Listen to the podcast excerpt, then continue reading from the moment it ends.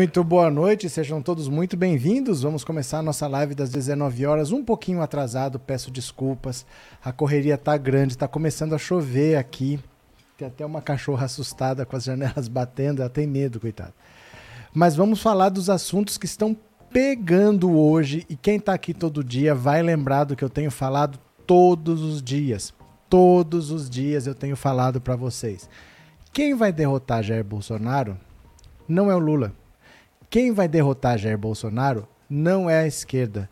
Quem vai derrotar Jair Bolsonaro é Paulo Guedes. É a economia que o Paulo Guedes não faz. É a gestão da economia brasileira que o Paulo Guedes não faz. Eu estou falando isso há quanto tempo para vocês? Eu falo todo dia, mas faz meses que eu falo isso. Eu falava o ano passado que esse ano ia ser muito pior do que 2021. Que vocês se segurassem que vocês não fizessem gastos, porque a coisa ia pegar e está pegando. Bolsonaro está desesperado porque ele está vendo a reeleição e por água abaixo. Ontem foi feita uma reunião na Petrobras. Ele foi, Bolsonaro. Paulo Guedes foi. O ministro da Infraestrutura foi. O presidente do Banco Central, o Roberto Campos Neto, foi. Estava todo mundo lá. Bolsonaro não queria subir o preço do combustível, porque ele sabe que mais um aumento do preço dos combustíveis vai gerar inflação, o preço de tudo vai subir depois, o povo vai se revoltar, ele já tem uma rejeição alta, ele precisa recuperar espaço com o Lula. Ele não queria dar esse aumento de jeito nenhum. Porém, o aumento foi concedido porque alguém ainda tem medo que Bolsonaro vai dar um golpe? Alguém ainda tem preocupação? Ah, o Bolsonaro não vai aceitar a derrota? Bolsonaro não manda nem no preço da gasolina. Bolsonaro não consegue evitar um aumento da gasolina, quase 19%, 18,8%. Vamos arredondar para 20%. É muito aumento. Aí no Senado aprovaram lá um fundo, vão colocar dinheiro, dinheiro público, dinheiro nosso, para não reduzir o preço que o investidor recebe, para não tirar dinheiro de quem é acionista da Petrobras, nós é que vamos botar dinheiro, criar um fundo para você conseguir amortecer um pouco quando tiver um aumento internacional. O problema é que esse fundo talvez reduza o preço dos combustíveis em 50 centavos. O que é menos do que só esse aumento deve provocar. Esse aumento de hoje já vai provocar um aumento maior do que esse. E não dá para ficar fazendo para sempre, colocando dinheiro para não subir a gasolina. A gasolina vai continuar subindo. A política de preços da Petrobras é essa, por isso que o Lula falou que essa política de preços tem que ser alterada. Enquanto a política de preços for essa, não tem milagre. Subiu lá fora, sobe aqui dentro e quem paga a conta somos nós, ou na bomba, ou então menos na bomba, mas mais no imposto. Porque eles estão pegando dinheiro público, colocando num fundo para diminuir o preço um pouquinho na bomba. Aí a situação vai pegar. Inventaram um tal de vale gasolina vão aumentar o Vale Gás. Só que alguém falou assim: pera lá, pera lá, pera lá. Mas não pode criar benefício em ano eleitoral. Então ficou para o ano que vem. Bolsonaro quer morrer. Só vai poder ser possível fazer esse vale gasolina e aumentar o vale gás depois das eleições.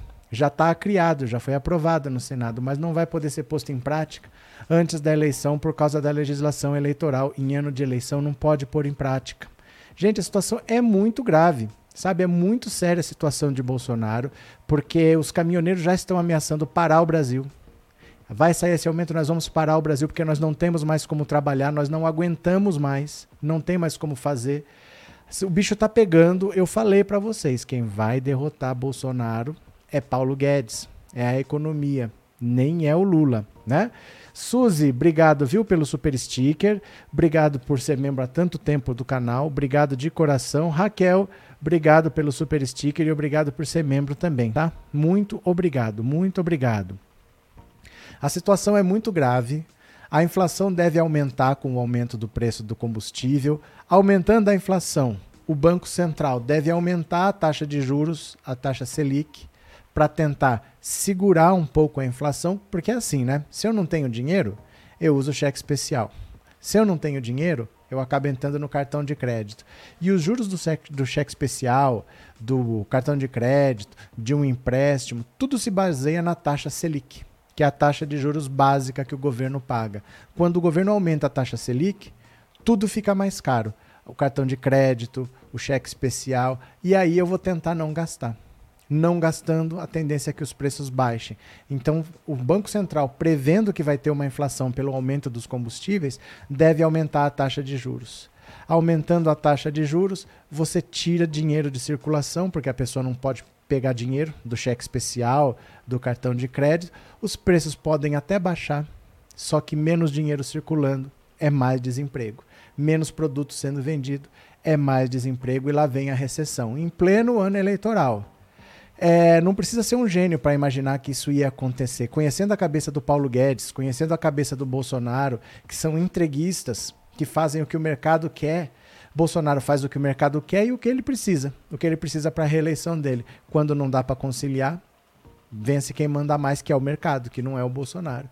Então é só você olhar para quem é que comanda a economia desse país que você vê que não tem saída.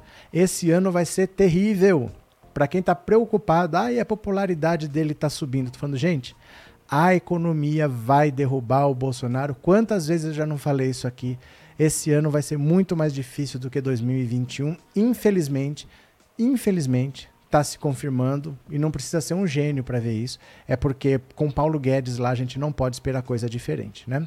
Aumenta o combustível, aumenta tudo. Normalmente sim, é um insumo básico, né? O Brasil parando ainda dá tempo de impeachment. Gente, mas vocês ainda estão pensando em impeachment? É sério que vocês ainda estão pensando nisso? É palhaçada, ninguém quer vale, o povo quer poder ter segurança. É que não tem o que fazer. Para mudar o preço dos combustíveis, tem que alterar a política de preços da Petrobras, mas eles são subservientes ao mercado, eles não vão fazer. Então é só dando valezinho. É valezinho de 300 reais. 300 reais é um tanque de combustível. É isso. Para moto, 100 reais. Para o cara que está rodando aí de iFood, 100 reais. Mas só para ano que vem. Só para depois das eleições. Então é complicado, né? É, Vitória da Conquista, gasolina 8,25. Eita, Iago, eita. Boa noite, Maria Helena. Que tipo de demônios formam esse tal mercado que tanto manda no Brasil? André Esteves. Conhece um cara chamado André Esteves, o cara que é o dono do BTG Pactual? É ele que manda. É ele que manda. Paulo Guedes conversa com ele e ele fala o que ele quer, o Paulo Guedes faz, né? É, parabéns, o senhor é bem informado. Eu não sou bem informado, Maria da Guia. É porque não tem outra possibilidade. Paulo Guedes nunca falou na vida, eu acho, dele. Eu acho que ele nem sabe como é que soletra geração de empregos. Como que essa economia vai melhorar sem gerar empregos? Com tanta gente desempregada, se todo mundo está sem dinheiro, a economia trava. Mas Paulo Guedes fala em gerar emprego, acho que ele nem sabe soletrar geração de empregos. Ele nunca usou esse termo na vida, ele nunca escreveu, não sabe para que serve. Então não tem solução no governo Bolsonaro. Infelizmente, eu não quero ver o povo sofrendo. Mas o que pode acontecer num governo que é administrado desse jeito, né? O gado vai dizer que a gasolina subiu por causa da guerra, ele nunca tem culpa de nada. Alessandra, não tem mentira que coloque comida no prato vazio. Não tem mentira que tapeie a fome de um estômago vazio. Você pode mentir quando você não é governo. Quando você é governo, você tem que dar resultados, você tem que apresentar políticas que funcionem. Funcionou em 2018 porque ele não era governo. Ele jogava lá fake news, colou, colou, não colou, ele joga outra. E tudo bem, ele precisa dar resultados. Ah, ele vai mentir. Gente, a pessoa está com fome. A mentira não põe comida no prato da pessoa. Não adianta ficar mentindo quando você é governo. Funcionou em 2018. Para essa eleição, não vai funcionar. Porque ele é responsável. Por mais que ele diga que ele não é responsável, ele é responsável. As pessoas não querem saber quem é o presidente. Se a vida dela está ruim, é culpa do presidente. A situação pode estar ruim no mundo todo. É culpa do presidente. A situação pode estar boa no mundo inteiro e estar boa no Brasil. O Brasil não tem nada a ver com isso. Aumenta a aprovação do presidente. É assim que o povo pensa. Por isso que ele tem uma rejeição altíssima. Não se baseiem pelo que pensa o gado. O gado está entre 20% e 30%. O resto, que é pensante nesse país, Bolsonaro tem uma rejeição de 66%. A rejeição mais alta de todos. Ninguém tem uma rejeição tão alta. Não se baseie pelo que o gado pensa. Você não tem que mudar a cabeça do gado para vencer a eleição. Esse gado vai morrer com o Bolsonaro. Isso aí não tem jeito, não. Né? Vamos ler algumas notícias? Eu vou compartilhar a tela. Bora, venham comigo, porque a situação é muito grave para Bolsonaro, muito grave. Olha, mega aumento da gasolina pode detonar ciclo vicioso de mais inflação, juros e dívida pública. Eu não estou falando isso para vocês faz tempo, infelizmente está aí. O mega aumento dos combustíveis pela Petrobras fez disparar a expectativa de inflação para 2022 e tem potencial para deteriorar o quadro macroeconômico do Brasil até o fim do ano, num ciclo vicioso de mais endividamento público e pressão sobre dólar e preço dos alimentos.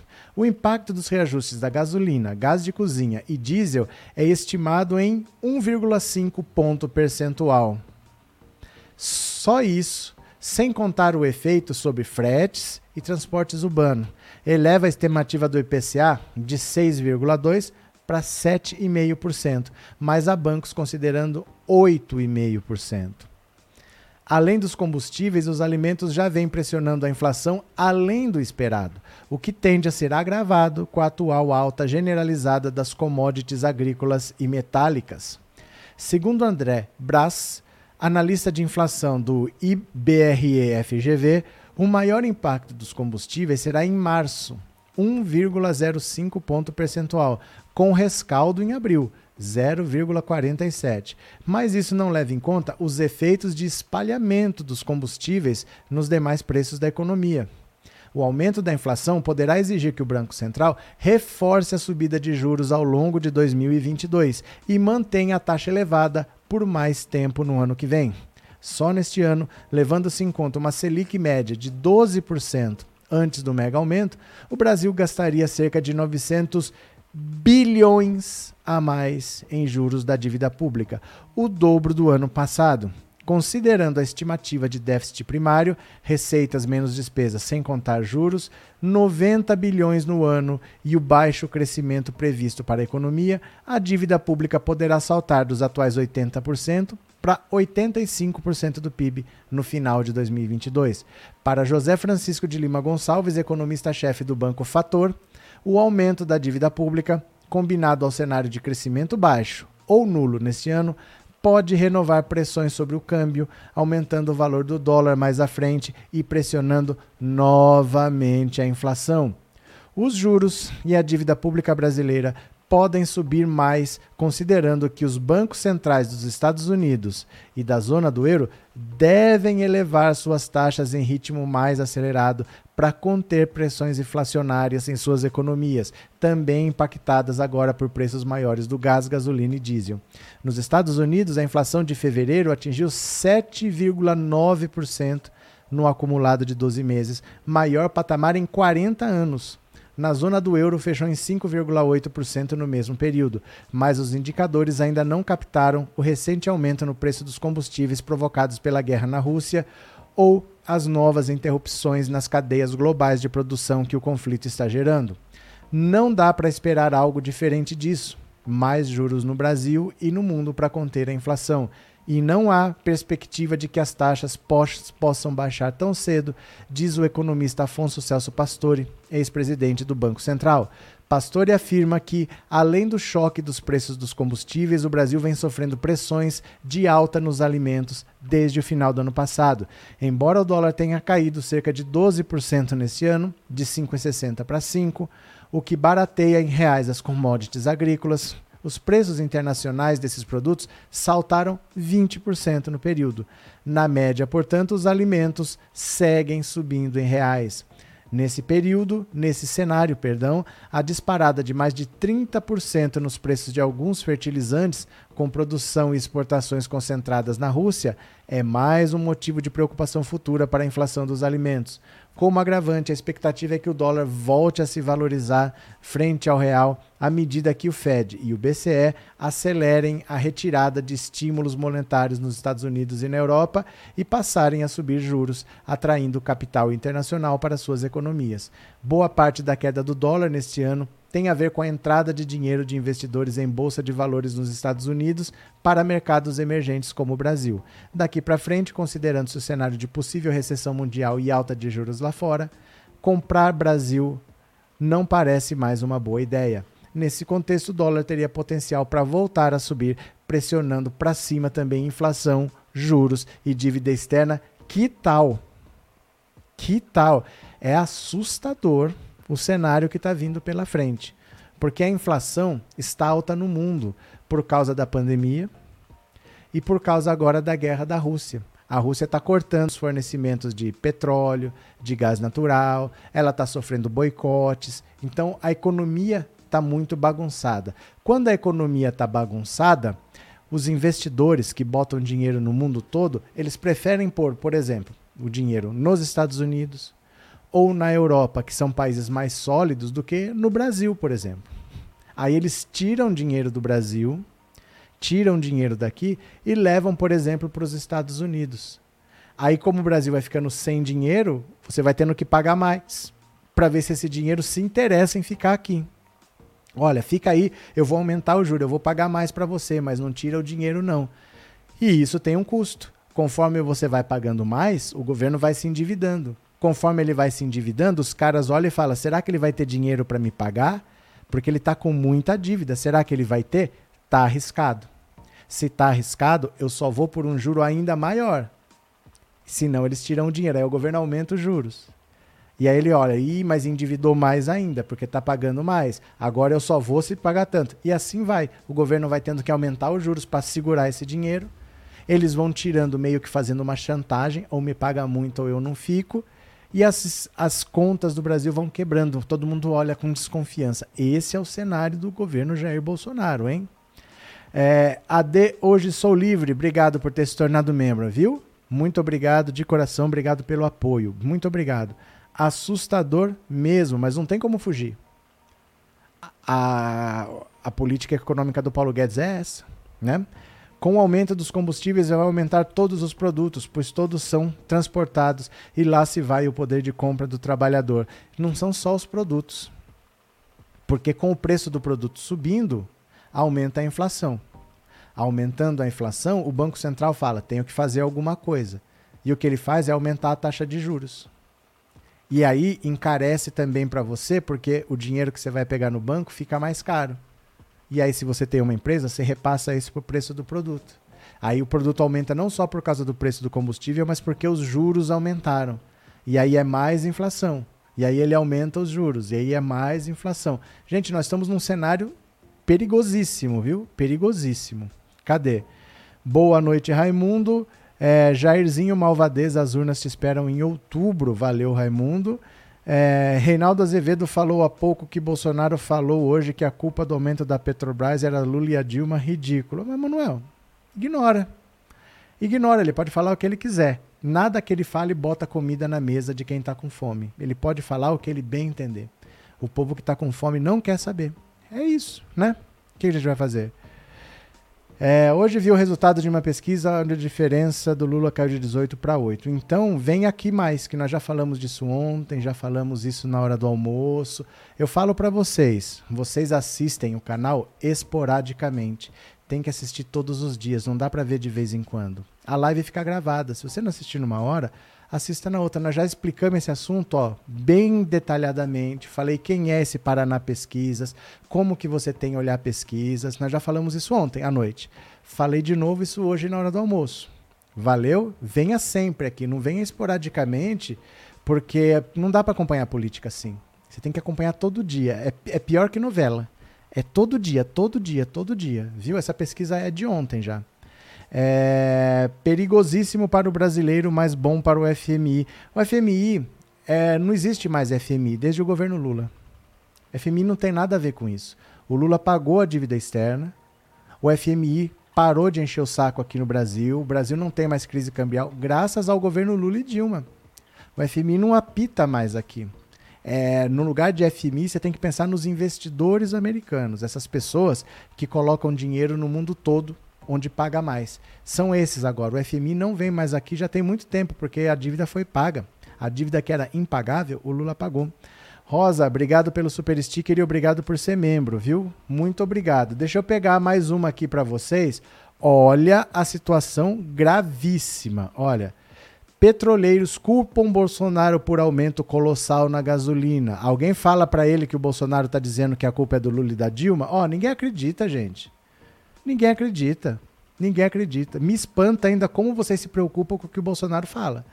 Olha, a Federação Única dos Petroleiros, que reúne os trabalhadores do setor de óleo e gás, criticou nesta quinta-feira mais um aumento de combustíveis empreendido pela Petrobras. Segundo a FUP, a alta anunciada é um desrespeito da estatal e do governo Jair Bolsonaro contra os brasileiros e também contra o parlamento, que começa hoje no Senado a discutir projeto de lei que tem como objetivo amortecer as variações da gasolina, do diesel e do gás. A Petrobras anunciou nessa quinta um aumento de 18,8% no preço da gasolina cobrado na porta de suas refinarias em razão do aumento do preço de produtos energéticos em geral em razão da guerra contra a Rússia e a Ucrânia. A alta anunciada para o diesel foi ainda maior que a da gasolina, 24,9%. A FUP é contra a política de preços da petroleira, que leva em conta a cotação do barril de petróleo no mercado internacional e a variação do dólar sobre o real. Os aumentos colossais são mais uma demonstração da falta de respeito do governo Bolsonaro e da gestão da Petrobras com o parlamento e com o povo brasileiro. É inadmissível, disse o coordenador geral da FUP, David Bacelar. Gente, a situação é muito grave não estão aguentando mais. Se a gasolina subiu 18, o diesel subiu 25, como é que eles vão rodar? Como é que eles vão rodar?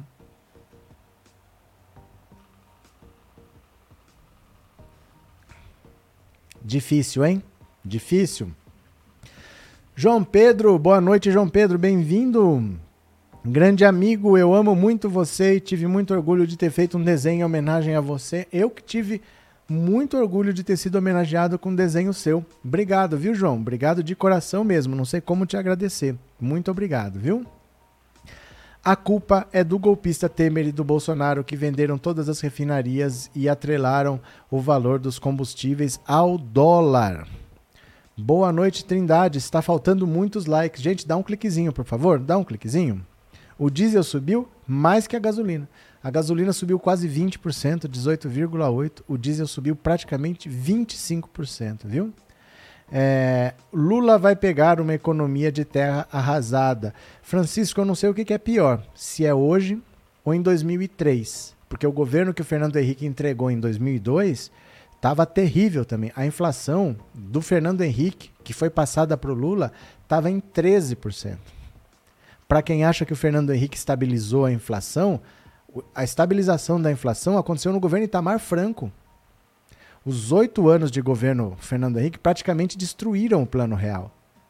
A inflação que o Lula recebeu foi altíssima, era de 13%. Ele levou os quatro primeiros anos para ir reduzindo aos poucos a inflação. E aí, no segundo mandato, é que já estava melhor. Mas era uma situação bem complicada. Bem complicada também. Eu não sei dizer qual que é pior, viu? Maria Klafke, obrigado pelo super sticker e obrigado por ser membro, viu? Obrigado de coração, muito obrigado. Hoje eu estou muito feliz com a minha terceira dose de vacina. Aê! Pera lá. Pera lá, pera lá, pera lá. Pera lá. Pera, deixa eu aumentar aqui o som. Pera lá. Ó. Pronto. Muito obrigado. É, e os gados loucos defendendo o Bozo. Amanhã o diesel onde moro vai para 6,40. Gente, não vai parar por aí. Não vai parar por aí. Vai depender da guerra e, mais do que da guerra, das consequências da guerra. Porque, por exemplo, eles podem assinar um cessar-fogo, um tratado de paz amanhã. Acabou a guerra. Aí, beleza, acabou a guerra. O problema são as consequências, porque a Rússia está sofrendo retaliações econômicas. Então, apesar da guerra acabar, eles podem falar: vamos manter essas sanções por dois anos. E todo esse efeito que nós estamos sofrendo da guerra pode durar dois anos. Como é que faz? Nós não sabemos as consequências da guerra. Então, não é porque está tendo guerra que o preço subiu, acabou a guerra, normaliza. Vai normalizar quando acabarem as sanções as punições que eles estão dando para Rússia. Isso vai depender de acordo, Conselho de Segurança da ONU, pipipi, papapá. Ninguém sabe até onde vão as sanções, né? A guerra pode acabar e as sanções continuarem. Cadê? Caminhoneiros estão pagando preço por apoiarem Bolsonaro. É verdade, o Bolsonaro cresceu colando nos caminhoneiros em 2018. Teve uma greve de caminhoneiros em 2018, durante o governo Temer, que parou o Brasil por quase 10 dias. E ali ele prometeu tudo que ele ia baixar o preço do diesel, que ele ia baixar o preço do, pedágio, que ele ia baixar o preço do pneu, que ele ia baixar o preço até do bonequinho da Michelin que fica ali no retrovisor, ele ia baixar o preço de tudo e não cumpriu nada. Não cumpriu porque ele não tem capacidade para cumprir. Ele é um governo que se comprometeu com um projeto neoliberal e ele é escravo desse comprometimento que ele tem. Ele não pode fazer as coisas que ele prometeu. Os caminhoneiros que acordem, né? Walter, muito conclusivo. Deixa eu pegar mais uma aqui para vocês, ó. É claro que o Sérgio Moro, boneco doido, o Sérgio Moro que não sabe para onde vai, o Sérgio Moro é um boneco doido, gente. O Sérgio Moro falou que a culpa é do Lula, para variar. Ô Sérgio Moro, boneco doido que não sabe para onde vai.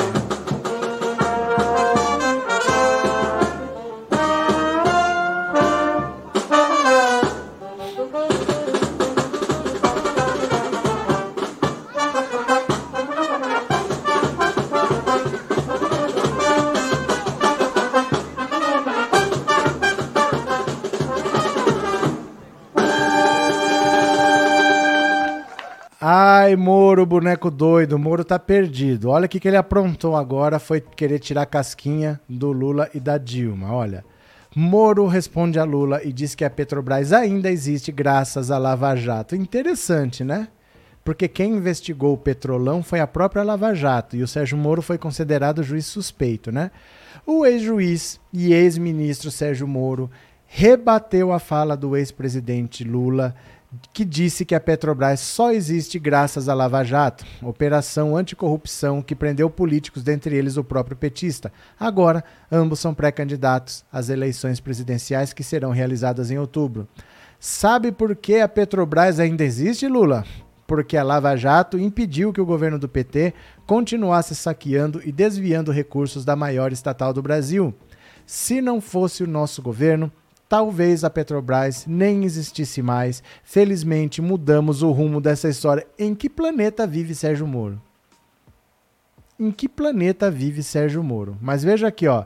A publicação de Moro é uma reação à fala de Lula feita mais cedo, que criticou o reajuste nos preços da gasolina, do diesel e do GLP, o gás de cozinha, e deu como justificativa a privatização da BR distribuidora. Ocorrida em junho do ano passado, o aumento vale para as distribuidoras e vem e entra em vigor amanhã. Sabe por que a gasolina, o gás e o diesel estão caros? Isso foi o Lula que disse. Porque esse Brasil tinha uma grande distribuidora chamada BR, que foi privatizada, e agora você tem empresas importando gasolina dos Estados Unidos em dólar, enquanto temos autossuficiência e produzimos petróleo em reais. Olha, o esquema que ficou conhecido como Petrolão foi investigado pela Operação Lava Jato, do qual Sérgio Moro foi juiz. Em junho de 2021, no entanto, Moro foi considerado suspeito para investigar Lula e suas decisões foram anuladas. A Petrobras acumula cerca de 6 bilhões de devoluções em decorrência de acordos de colaboração, leniência, repatriações e renúncias, segundo o comunicado da companhia divulgado em dezembro. A empresa atua como coautora do Ministério Público e da União em 31 ações de improbidade administrativa em andamento, além de ser assistente de acusação em 85 ações penais relacionadas a atos ilícitos investigados pela Lava Jato durante gestões passadas, inclusive nos governos do PT. Em todos os governos. Por que, que só fala que é, em administrações passadas, inclusive em governos do PT? Por que não fala no governo Fernando Henrique? Por que não fala no governo Temer, no governo Itamar? Em todos os governos. A, a Petrobras, ela é saqueada desde que ela foi fundada. Ela sempre foi saqueada por funcionários da Petrobras, funcionários de carreira, concursados. É isso que acontece sempre lá. Ah, então vamos privatizar. Vende que não tem mais corrupção. Olha o raciocínio dessa gente. Vende porque se ela for privada não tem mais corrupção. O problema não é a Petrobras. Petrobras não é a culpada, ela é a vítima. Ela não está praticando corrupção, ela está sofrendo corrupção. Quem pratica é a Odebrecht. É um monte de político São outras empresas privadas que querem ter contrato com a Petrobras e que pagam propina para assinar esses contratos. Então, quem tem que pagar não é a Petrobras, ela está sofrendo corrupção. Quem tem que pagar é quem está praticando. Né? Ah, vende a Petrobras para não ter mais corrupção, mas não é ela que pratica a corrupção. Ela sofre. Você tem que ir atrás de quem pratica, das empresas privadas que praticam e dos políticos envolvidos. É atrás desses que você tem que ir. Não vender a Petrobras. A Petrobras é vítima, ela não é quem pratica a corrupção, né?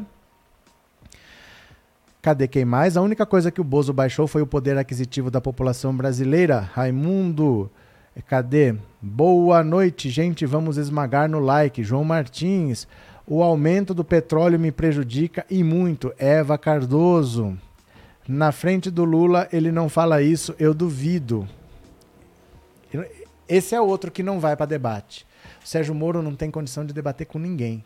Ele é, ele é fraquíssimo no enfrentamento, né? Cadê?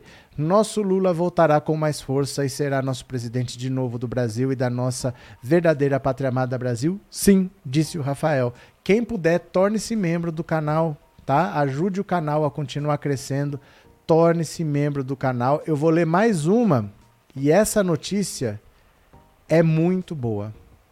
Vou, ter, vou ler uma série de notícias boas na sequência agora. Então eu vou aproveitar e vou pedir para você dizer o seguinte: no WhatsApp 14 997790615, você vai me dizer: o aumento dos combustíveis impacta na sua vida? O aumento do preço. que foi, Teca? Teca tá andando por aí com medo da chuva. O preço dos combustíveis alto do jeito que tá prejudica a sua vida? O preço dos combustíveis nas alturas como é que estão, vão colocar sua família, o seu orçamento em dificuldades? Sim ou não? Você vai me responder no 14 997790615. Esse número é o WhatsApp, também é Pix. Se você colaborar com o canal com o Pix, no final da live eu vou ler a mensagenzinha, dá para pôr uma mensagem lá no Pix, eu vou ler, tá? Então diga aqui no WhatsApp se esse aumento está impactando na sua vida, se vai pesar no seu bolso, se vai doer no seu coração, na sua alma. 14997790615. Agora, presta atenção, presta atenção. Presta atenção, notícia importantíssima. Leiam comigo. STF planeja condenar e caçar bolsonarista Daniel Silveira até junho junho, já estamos em março. Ministros do STF vêm conversando para condenar, ainda nesse semestre, o deputado federal Daniel Silveira, do União Brasil do Rio de Janeiro, pelos crimes de coação, ameaça contra os ministros e incitação de animosidade entre as Forças Armadas e o STF, além da condenação deve ser emitida ainda nesse semestre a ordem para a cassação do mandato de Silveira pela Câmara e, com isso, a consequente inelegibilidade do deputado. Silveira estaria impedido, portanto, de disputar as eleições de outubro. A expectativa no STF é que Silveira tenha pelo menos nove votos favoráveis à sua condenação. As únicas dúvidas, adivinha? Adivinha quais são as únicas dúvidas? Cássio com K e André Mendonça, os dois ministros indicados por Bolsonaro. Ministros que têm conversado sobre o processo temem que Nunes Marques ou Mendonça peçam vista do processo e suspendam o julgamento com vistas a garantir que Silveira possa participar das eleições. Aí eu digo para vocês que o bicho pega. Porque não é assim, eu faço o que eu quero e eu vou para minha casa. Eles estão todos no mesmo lugar. Eles estão todos no mesmo tribunal. Vai um no pescoço do outro se fizer isso, ainda mais com os dois novatos. Ou eles vão andar na linha, porque a atitude desse Daniel Silveira e dessa rede que faz manifestações antidemocráticas, que defendem fechamento do STF, do Congresso Nacional, atos antidemocráticos, o alvo deles é o próprio STF. Se eles começarem a defender o Daniel Silveira, eles estão colocando em risco a própria vida. Porque o Bolsonaro disse, quando teve invasão do Capitólio, que aqui ia ser pior. Aqui não tem Capitólio. O que, que eles vão invadir? Eles vão invadir o STF. Eles vão invadir o TSE. O TSE nunca tem ninguém. Eles vão invadir o STF. E na invasão do Capitólio morreram cinco pessoas. Então, se eles fizerem graça, vão voar no pescoço deles e eles que vão tomar uma tendência na vida.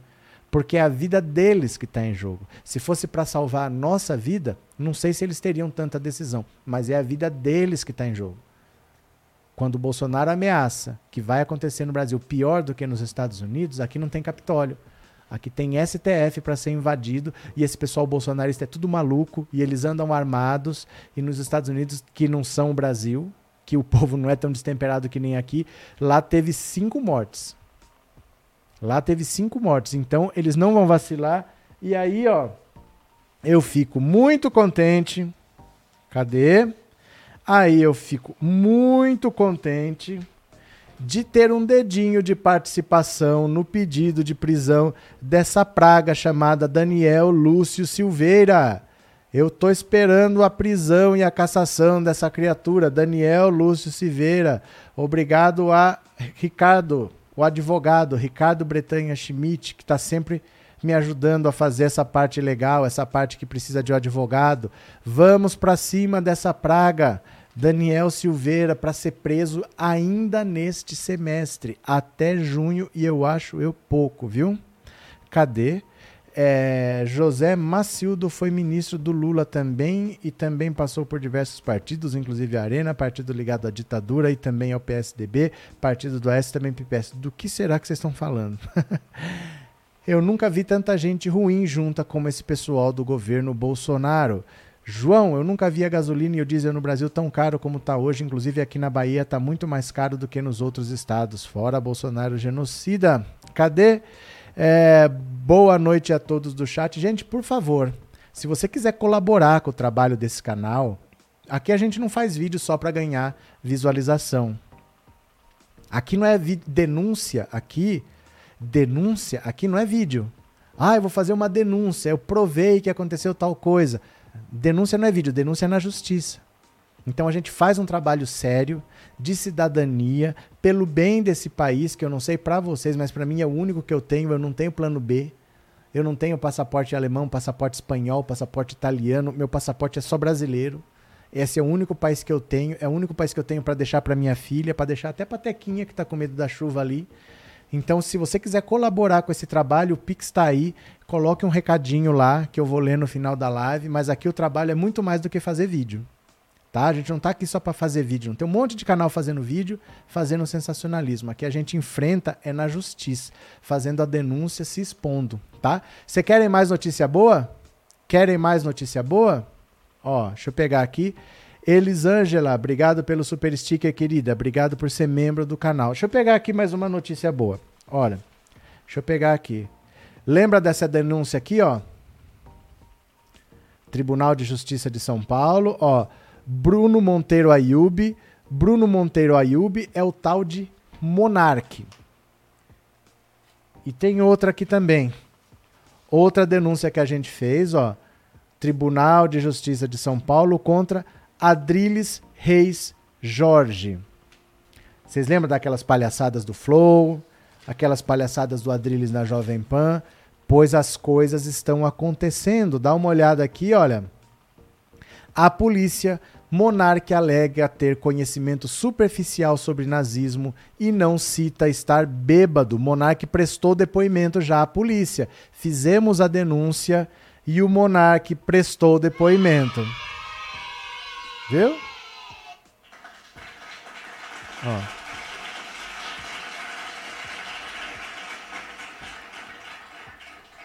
Ó o microfone igual o meu, ó. Microfone igual o meu. Investigado por defender a existência de um partido nazista no Brasil, o influencer Bruno Ayub, conhecido como Monark, alegou em depoimento à Polícia Civil nesta quarta-feira que tem conhecimento superficial sobre o nazismo. No depoimento, não citou, porém, que estava bêbado quando deu a declaração, argumento usado por ele ao pedir desculpas na ocasião. Monark e os responsáveis pelo Flow Podcast, canal de entrevistas na internet, são investigados por apologia do nazismo e discriminação contra judeus. A TV Globo teve acesso ao que Monarque falou aos policiais que investigam o caso. O depoimento no 4 Distrito Policial na Consolação, porque o 78º nos Jardins que investiga o caso está em reformas. As duas delegacias ficam no centro da capital paulista. Monarque é investigado criminalmente por, su por suspeita de ter infringido o artigo 20 da Lei 7.716, que pune com reclusão de 1 a 3 anos e multa quem praticar, induzir ou incitar discriminação ou preconceito de raça, cor, etnia, religião ou procedência nacional. O Ministério Público acompanha de fora a investigação policial e apura o caso nas esferas criminal, A reportagem não conseguiu localizar Monark ou sua defesa para comentarem o assunto até a última atualização desta reportagem. Olha, na esfera criminal, a promotoria criminal e a polícia civil vão vão apuram, vão apurar se Monark e o Flow Podcast usaram a web, a web para defender o nazismo e discriminar judeus. Em caso de eventual condenação na justiça, eles podem receber pena de prisão ou pagar multa. Em fevereiro, Monark havia dito que queria um partido nazista reconhecido pela lei e que se um cara quisesse ser antijudeu, eu acho que ele tinha o direito de ser. Nesta quarta, ele justificou as declarações acima, dizendo que aos policiais que investigam o caso que possui apenas o ensino médio e que tem um conhecimento superficial a respeito do nazismo. O declarante trabalhava como entrevistador, sendo que não tem formação acadêmica, possuindo o ensino médio completo, que esclarece o declarante que tem conhecimento superficial a respeito do nazismo, tendo o entendimento que foi um acontecimento horrível e reprovável, que afirma o declarante que não tem qualquer preconceito de raça, etnia, religião ou procedência, informa trecho do depoimento que Monarque deu aos policiais na delegacia. Monarque não citou a polícia que estava bêbado. Antes de ser ouvido pela polícia, Monark chegou a se desculpar em fevereiro num vídeo postado em sua rede social, dizendo que estava bêbado durante sua participação no programa e pediu compreensão a todos. Ó, oh, galera, eu queria fazer esse vídeo para só pedir desculpas mesmo, porque eu errei. A verdade é essa, eu estava muito bêbado. Eu peço também um pouco de compreensão, são quatro horas de conversa mas em seu depoimento à investigação policial não há menção a esse fato de que estaria bêbado quando deu as declarações de cunho racista. Aos policiais, Monark falou, falou, alegou, esse Ctrl-C, Ctrl-V é duro, né? Monark alegou dessa vez que usou em uma frase, de maneira infeliz, a declaração de que não houvesse uma lei que proibisse a criação de um partido nazista, já que dentro de tal dinâmica a esquerda radical tem um partido comunista no Brasil.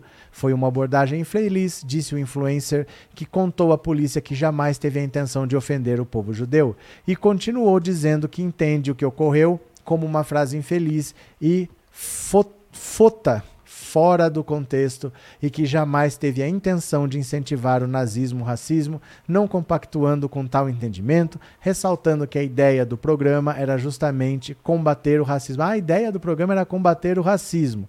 Aqui ainda fala mais dele, mas olha aqui, ó.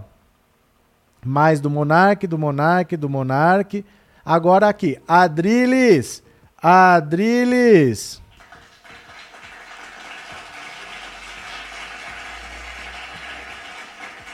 Mais uma denúncia que fizemos à justiça. Ainda na capital paulista, o Grupo Especial de Combate aos Crimes Raciais e de Inteligência do Ministério Público abriu em fevereiro investigação criminal contra o comentarista Adriles Jorge por fazer um gesto apontado como saudação nazista durante uma sua participação no programa da TV Jovem Pan News no mês passado.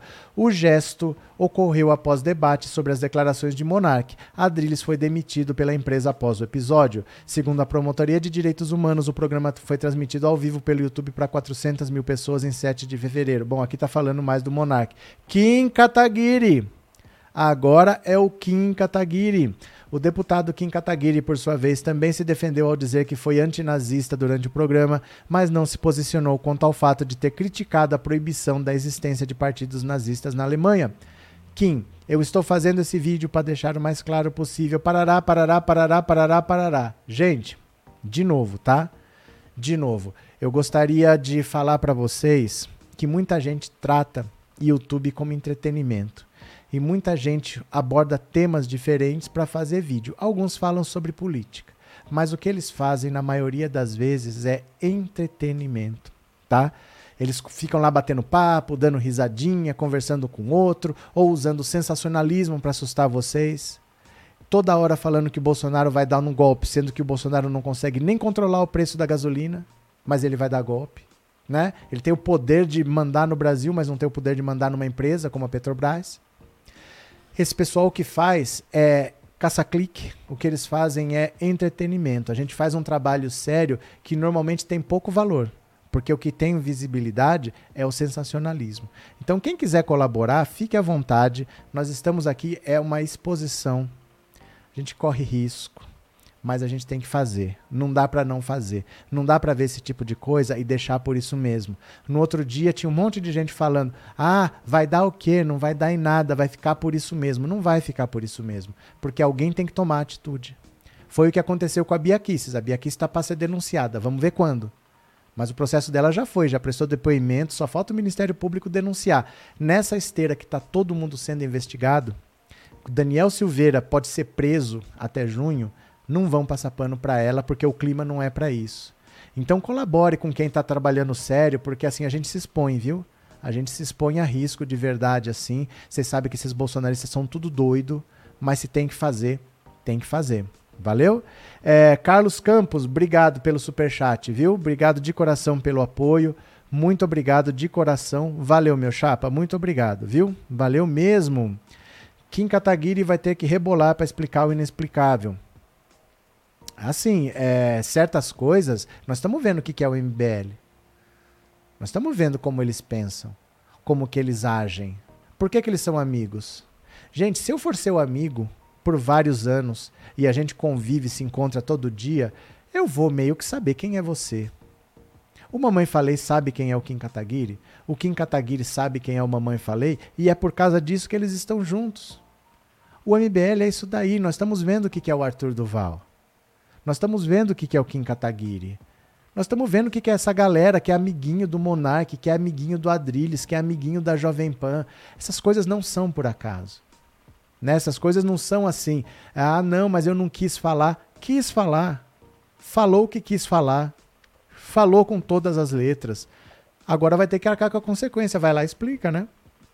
É, parabéns pelo seu trabalho, Lula presidente. Obrigado, Paulo. Obrigado por ser membro, viu? Muito obrigado. O canal precisa de membros, gente.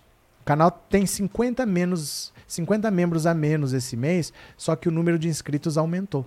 Tem mais inscrito, mas tem menos membro. Colabora, viu? É, Heloísa, obrigado por ter se tornado membro, Heloísa. Muito obrigado, de coração. Obrigado pelo apoio, obrigado pela confiança. Gil, gratidão e felicitações pelo trabalho. Eu que agradeço, você está aí todo dia, Gil. Obrigado de coração. Cadê? Uh, deixa eu pegar mais uma aqui. Falamos de Monark, falamos de Adrilles. Arthur Duval é notificado pelo Conselho de Ética da Assembleia Legislativa de São Paulo. Outro que vai se ferrar. Ele deve ser caçado talvez semana que vem, viu? Olha, o deputado estadual Arthur Duval, conhecido como Mamãe Falei, foi notificado nesta quinta pelo Conselho de Ética da Assembleia Legislativa sobre a representação para cassação de seu mandato após áudios sexistas de sua autoria terem sido divulgados na internet. O prazo final para a apresentação da defesa prévia termina na próxima quinta-feira, dia 17. Uma reunião para julgamento da admissibilidade da representação foi marcada para o dia seguinte, dia 18, pela presidente do Conselho, a deputada Maria Alice Amari. Segundo o analista de política da CNN, Yuri Pita, na quarta-feira, por unanimidade, os integrantes do Conselho de Ética da Leste aprovaram juntar as 12 representações apresentadas até o fim de semana em um único processo. O deputado delegado Olim será o relator. Nesta quinta-feira, começou a contar o prazo de cinco sessões plenárias para que Duval apresente sua defesa. O analista da CNN Uripita também informou que o deputado enviou carta aos demais colegas na terça-feira, prometendo não sair candidato ao novo mandato e pede para não ser caçado, pois seria um exagero. É, não é você que decide isso, meu caro. Não é você que decide se é um exagero ou não. Né? Não é assim que funciona. Eu mato alguém, mas 20 anos é um exagero. Eu acho que 4 estava bom. Não sou eu quem decide. Né? Não é assim que funciona. Também na terça, o Podemos acatou o pedido de desfiliação feito por Duval, que anunciou a saída do MBL. Bom, entendo o caso, nós sabemos qual é o caso. Mas é outro que está se ferrando que vai ser caçado rapidamente. É ano eleitoral, ninguém gosta dele. Ele é um sujeito deplorável, desprezível, ele não tem amigos fora do MBL, porque ele agride todo mundo, ele ataca todo mundo. Vão caçar o Arthur Duval em tempo recorde, viu? Denis, obrigado, Denis, obrigado pelo super sticker, de coração, obrigado pelo apoio, viu? Muito obrigado. Bolsonaro vai ser deixado, nem as moscas vão querer chegar perto dele. Saulo, quem vai derrubar Bolsonaro nem é o Lula, é o Paulo Guedes, é a economia que eles estão, que eles não fazem, né? Cadê? Também nos faz refletir que Bolsonaro não tem poder algum, porque antigamente quem mandava na Petrobras, que estabelecia os preços, era o governo federal e não a própria Petrobras, ou estou enganado. Mas é o que eu falo para vocês. As pessoas têm medo do Bolsonaro dar um golpe, ele não manda nem na Petrobras. Ele não manda nem no preço da gasolina, ele manda no quê? Uma empresa que é do governo, ele não manda. Ele vai dar golpe, esse cara tem condição de dar golpe. Ele sabe que isso está acabando com a possibilidade dele de se reeleger. Gente, isso é destruidor para a campanha dele. E ele não consegue mudar. Mas ele vai dar golpe? Que jeito, né? Cadê? É, boa noite, ele vai jogar a culpa na guerra. É problema dele, Márcio. Problema dele. Ele que convence os caminhoneiros que a culpa é da guerra. Ele que convence a pessoa que está cozinhando com lenha que a culpa é da guerra.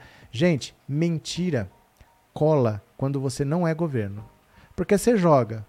Se colar, colou. Se não colar, você joga outra. Se não colar, você joga outra. Mas quando você é governo, você tem que apresentar resultado. E outra, pelo amor de Deus, parem de dar relevância para as mentiras do Bolsonaro. Ah, mas ele vai falar isso. Problema dele. Problema dele. Ele que convença o povo. Não deem relevância para as mentiras do Bolsonaro. Nossa, ele vai mentir resolver o problema.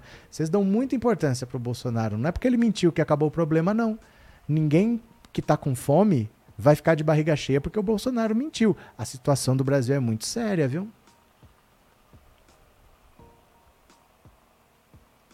A situação é muito séria, muito grave, e ele está desesperado com esse aumento dos combustíveis.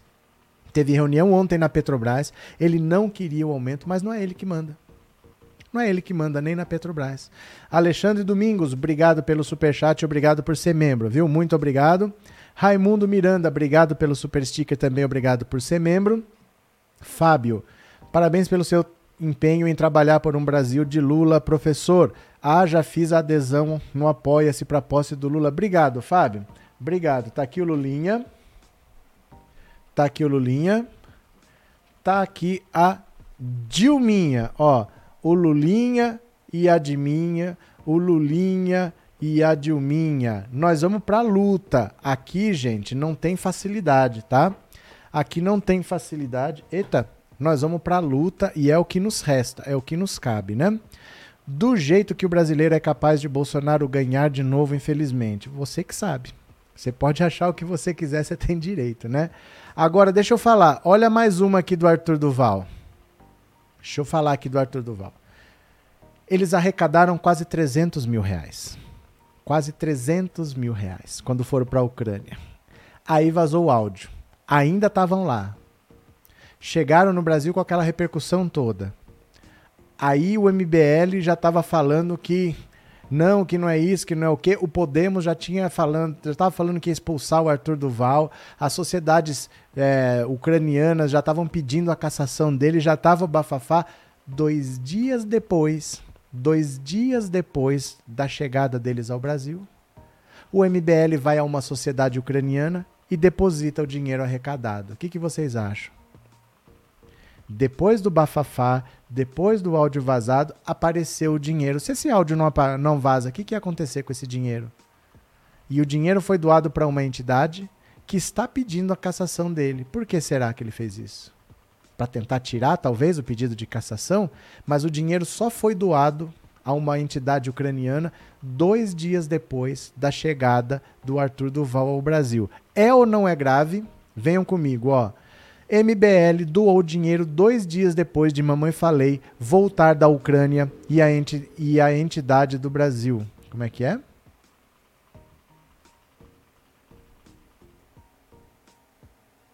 Que frase é essa? MBL doou dinheiro dois dias depois de Mamãe Falei voltar da Ucrânia e a entidade do Brasil. Essa frase está meio esquisita. Olha. A história da viagem de membros do MBL à Ucrânia em plena guerra, que acabou com os absurdos áudios sexistas e machistas do deputado estadual Arthur Duval, falando de forma vergonhosa das refugiadas do país do leste europeu, teve mais um capítulo na terça-feira e, digamos, um tanto confuso o, a direção do MBL divulgou nas redes o recibo com a doação do dinheiro arrecadado na ação humanitária do think tank de extrema direita, que desde o início imaginou-se ser voltado para uma entidade sediada na Ucrânia. Então, que, que as pessoas doaram dinheiro para quê? Para mandar para a Ucrânia. Era isso que eles estavam esperando. Só que não, esse dinheiro ficou com o MBL. Ou mesmo para ser usado pelos dois representantes do grupo, Mamãe Falei e Renan Santos, lá durante a rápida passagem pela nação invadida. Mas não foi o que aconteceu. O documento liberado pelos rapazes da sigla neoliberal mostra que 275 mil reais foram arrecadados e que a maior parte, 211 mil, foi doada apenas na segunda-feira. Dois dias depois que Mamãe Falei e o coordenador do MBL já haviam voltado de viagem. O recibo diz ainda que eles gastaram 40 mil na Ucrânia, redondos. Gastaram 40 mil redondos na Ucrânia segundo informações divulgadas por eles à Folha de São Paulo, comprando remédios, materiais médicos e gasolina para abastecer os carros usados para que ucranianos fugissem da zona de conflito para a fronteira mais próxima. O montante de 23 mil e tanto também aparece na planilha simplificada e teria sido destinado ao recolhimento de impostos. Olha só, direcionados a compras da Ucrânia, 40 mil redondos. Representação Central Ucraniana do Brasil, 120 mil. Representação Central Ucraniano Brasileira, 91 mil, que foi os 121 mil que eles doaram. E reservado para impostos, 23 mil. Olha, aqui o recibo da transferência tal. O que surpreende ainda é que a doação foi feita a uma entidade brasileira, a representação central ucraniano brasileira, que no dia seguinte à revelação dos áudios comprometedores, pediu a cassação de Mamãe Falei por meio de um ofício encaminhado ao presidente da Assembleia Legislativa do Estado de São Paulo, deputado Carlão Pinhatari. Segundo o MBL, a entidade que recebeu os valores foi indicada pela Embaixada da Ucrânia no Brasil. Nas redes sociais, internautas começaram a questionar o procedimento, uma vez que aquilo que estava sendo propagado até então dizia respeito a uma missão humanitária que foi levar donativos e recursos a um país assolado pela guerra e que agora teria mudado de figura ao assumirem que as doações foram feitas após o retorno da Ucrânia e a uma entidade do Brasil. Na viagem, gastaram apenas 10% do que arrecadaram e voltaram com 211 mil. Depois que os áudios vazaram, decidiram doar o restante para uma instituição ucraniana. Se o áudio não tivesse vazado, o que teriam feito com 90% do valor? Perguntou um usuário identificado como Will. Olha aqui. Olha, eu vou falar para vocês. Precisou ter uma guerra para escancarar quem é esse MBL. Esse MBL que essas mesmas coisas absurdas que falaram das ucranianas falavam contra Dilma lá em 2016, 2015 e ninguém ligava. Ninguém ligava porque interessava, ninguém ligava porque era contra Dilma, ninguém ligava porque era contra o PT. Aqui é a Dilma, ó. Quem mais sofreu na mão do MBL foi a Dilma. Foi a Dilma que sofreu na mão do MBL, mas tudo bem. Aí podia, aí interessava, aí era bacana, né? Porque eu quero tirar esse governo e eu quero eu tomar o poder. Aí todo mundo relevou. Aí a imprensa não falou nada, aí ficou por isso mesmo. Precisou uma guerra na Ucrânia para enfim ser exposto o que é esse MBL, esse MBL que tanto bateu na Dilma. É essa gente que acusa a Dilma de tudo. É essa gente que fala que a Dilma é burra, é essa gente que fala que a Dilma não presta. É esse tipo de gente. É essa gente desqualificada que quer desqualificar a Dilma, né? Cadê? João, eu aprendi muito sobre política, tomei algumas lições e me arrependi de ter falado, de ter feito desenhos e de ter acreditado em algumas mentiras de bolsonaristas e lavajatistas imbecis, imbecis da desgraça. Tá certo. Cadê? Cadê o que mais?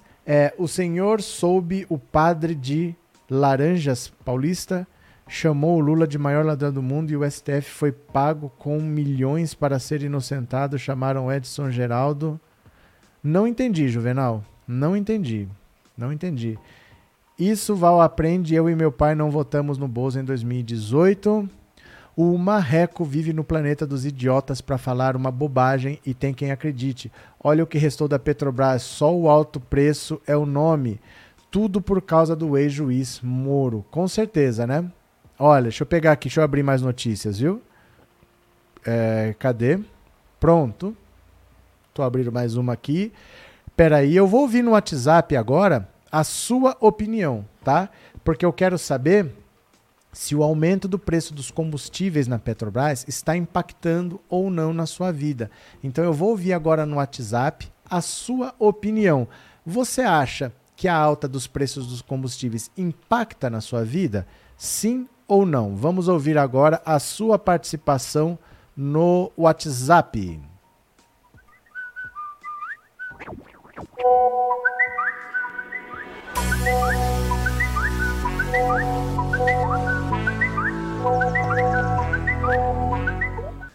Assim que a gente ouvir a sua participação no WhatsApp, nós vamos ver a investida que Sérgio Moro e Bolsonaro estão fazendo aos evangélicos. Eles estão querendo de qualquer jeito conquistar o público evangélico. Será que consegue?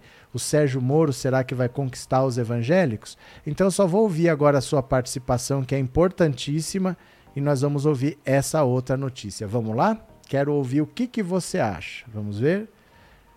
Aqui, cadê? Pronto. Sou Roberto. Oi. Com certeza, o aumento da gasolina, com certeza, está contribuindo sim com a, com a minha vida, que eu já estou indo para a terceira idade.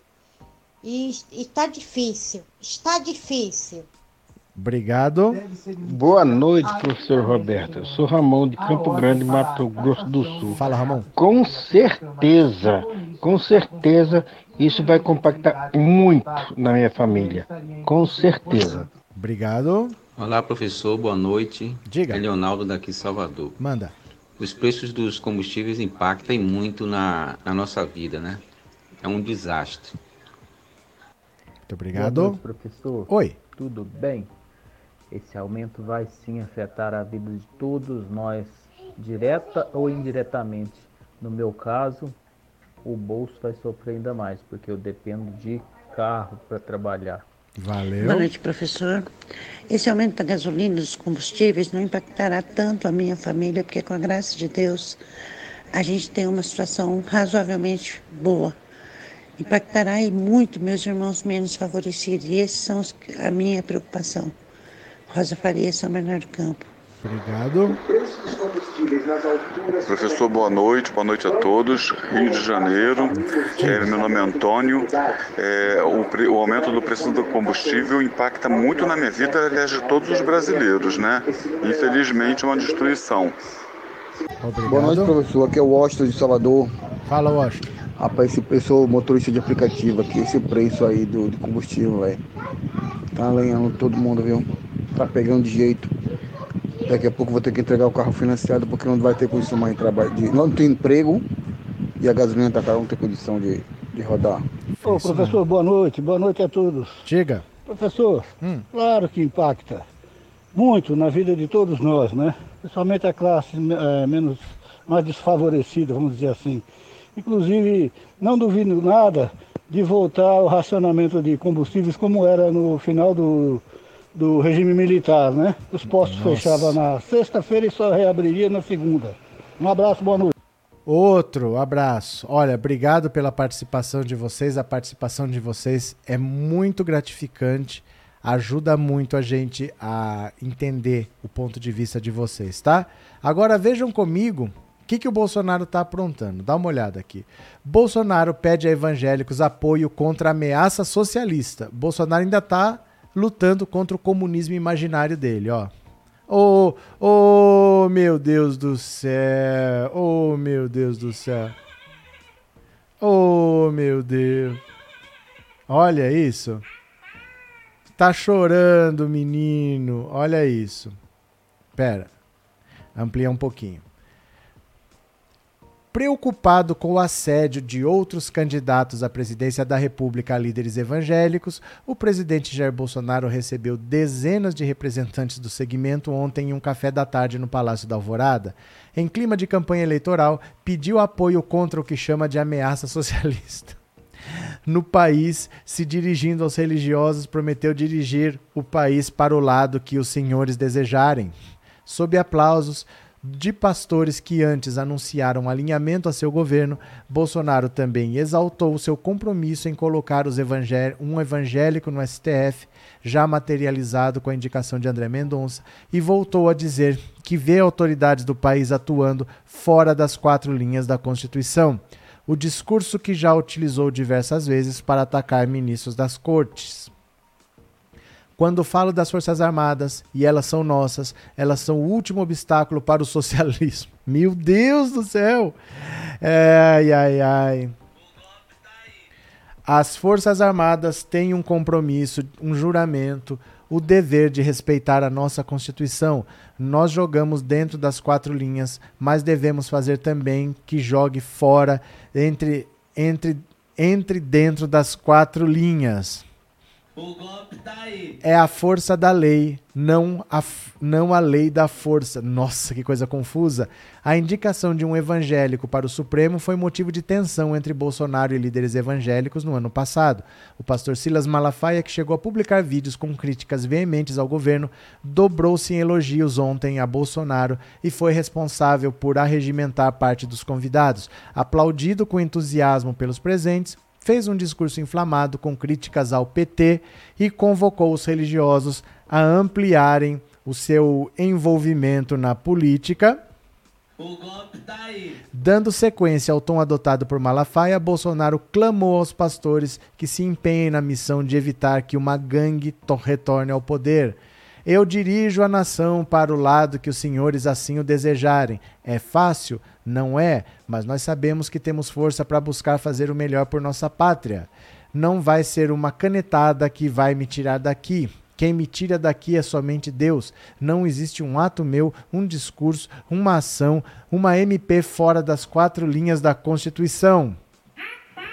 Será que é tão difícil fazer algumas pessoas entenderem que essa é a maneira civilizada de nós convivermos aqui no Brasil?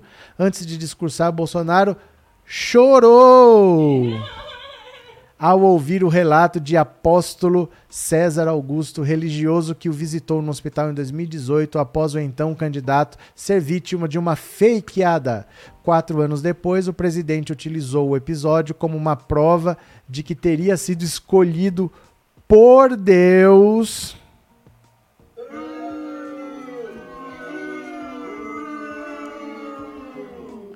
O presidente utilizou o episódio como uma prova de que teria sido escolhido por Deus para o cargo e voltou a dizer que é a melhor opção para o próximo mandato. Nós vamos vencer esse obstáculo. Existe gente melhor do que eu?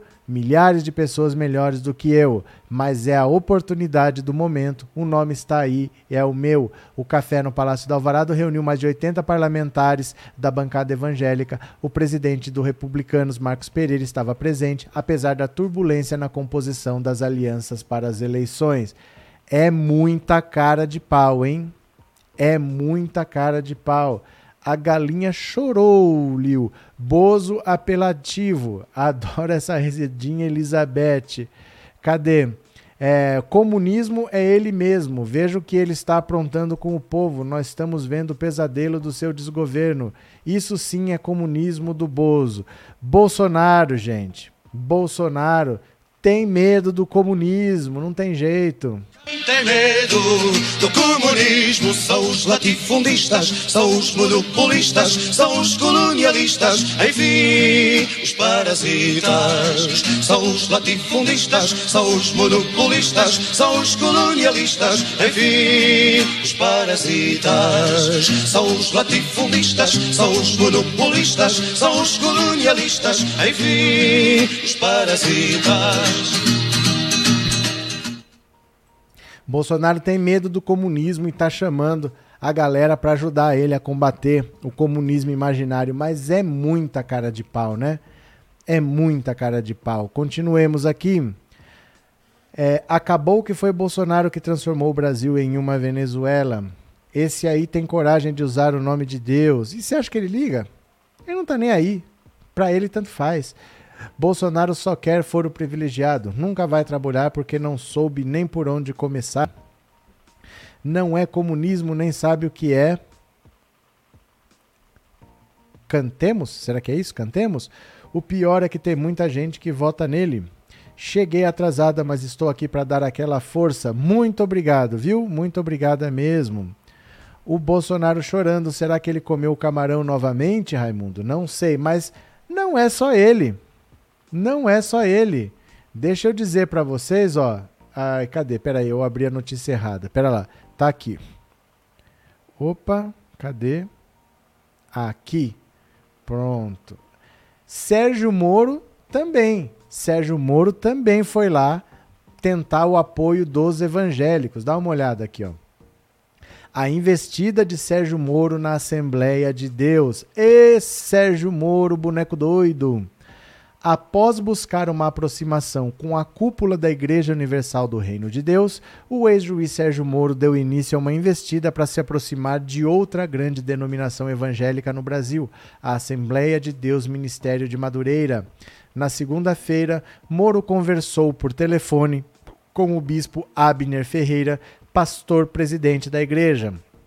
O diálogo foi intermediado pelo advogado Uziel Santana, conselheiro do ex-juiz perdão, na pré-campanha ao Palácio do Planalto junto aos evangélicos. Uziel viabilizou a conversa enquanto se reunia presencialmente com Abner no Rio de Janeiro na segunda.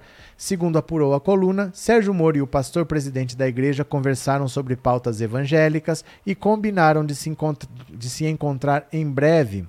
O bispo Samuel Ferreira, presidente executivo da Convenção Nacional das Assembleias de Deus no Brasil, também deve participar desse encontro. Ele e Abner são filhos de Manuel Ferreira, bispo primaz da Assembleia de Deus Ministério de Madureira. Embora seja próxima do governo Bolsonaro, a igreja mantém diálogo com políticos de esquerda. Em junho de 2021, o ex-presidente Lula se encontrou com Manuel Ferreira. Em dezembro, foi a vez de Marcelo Freixo, pré-candidato ao governo do Rio, se reunir com pastores da igreja. No mesmo dia em que conversou com Abner Ferreira, Sérgio Moro também falou com o ex-prefeito do Rio de Janeiro, Marcelo Crivella, como revelou a coluna. Crivella é sobrinho de Edir Macedo, principal líder da Igreja Universal, e com o qual o ex-juiz tenta viabilizar um encontro. A investida de Moro sobre os evangélicos se baseia na avaliação de que esse seria o público no qual o ex-juiz teria mais chances de roubar votos de Bolsonaro. Pesquisas recentes mostram que mais de 40% dos evangélicos pretendem votar no atual presidente da República. Como Sérgio Moro não sabe para onde vai, está num partido nanico, está sem possibilidade de fazer alianças porque a classe política odeia Sérgio Moro. O que, que o Moro está fazendo? Vai para lá, vem para cá, vai para lá, vem para cá. Por isso que ele é o nosso boneco doido. É o boneco doido, olha lá, ó. Olha o Sérgio Moro.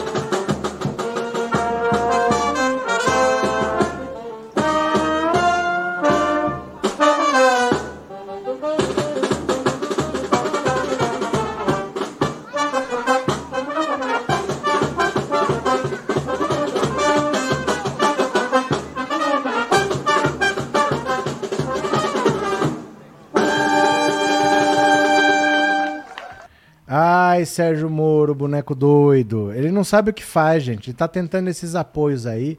Ninguém liga para ele. As pessoas estão fugindo dele. Não querem conversar com ele. Quando não conseguem mais fugir, tem uma conversa protocolar. Mas ninguém leva o Sérgio Moro a sério, não. Porque o Podemos é um partido nanico. O Podemos não tem chance de fazer um presidente da República. Não tem alianças, não tem dinheiro, não tem tempo de TV, tá em crise, tá com o o MBL dentro, todos saindo de uma vez. Ele não tem condição de fazer nada, né? Marlene, este Bozo é tranqueira, ele trabalha pelo povo, matar de fome tudo de ruim. Rosa, boa noite, uma ajudinha para o canal, obrigada por seus esclarecimentos. Eu que agradeço, Rosa, obrigada por ser membro. Aliás, será que o Bolsonaro trabalhou hoje?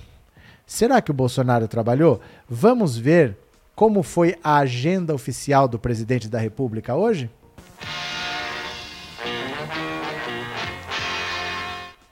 Pronto, vamos ver a agenda do presidente, vamos ver se ele trabalhou. Não costuma trabalhar muito, vocês sabem, mas vamos conferir. De repente ele trabalhou. Tá aqui, ó, agenda do presidente, gov.br, dia 10 de março. A agenda dele é isto: recepção do governo aos brasileiros e estrangeiros provenientes da Ucrânia. Acabou. Acabou. A agenda dele tem uma festinha de uma hora. Vocês acreditam que a agenda oficial do presidente da República hoje é essa? Mas será que é só hoje? Será que todo dia é assim? Às vezes é só hoje. Vamos ver ontem. Olha a agenda dele ontem. É isso aqui, ó. Começou 11 da manhã. Das 11h30 até as 3 ele ficou almoçando, 3 horas e meia de almoço e 5 horas já tinha acabado. Então ele conversou meia hora de manhã, tirou 3 horas e meia para almoçar, conversou com três pessoas por meia hora, acabou. Essa foi a agenda dele ontem. Mas e na terça-feira? Terça-feira a agenda dele foi isso aqui. Conversou meia hora com o João Roma, festinha do Dia da Mulher, e conversou meia hora com o deputado Guilherme Derrite, duas horas e meia. Ele já estava em casa para assistir A Tarde é Sua com a Sônia Abrão. Para pensar se ele ia votar na Jade, no Arthur, no Big Brother. Para ver que, que ele. Gente, duas e meia da tarde acabou a agenda dele na terça. Hoje, a agenda dele foi só uma festinha na hora do almoço. Não teve nenhum compromisso oficial.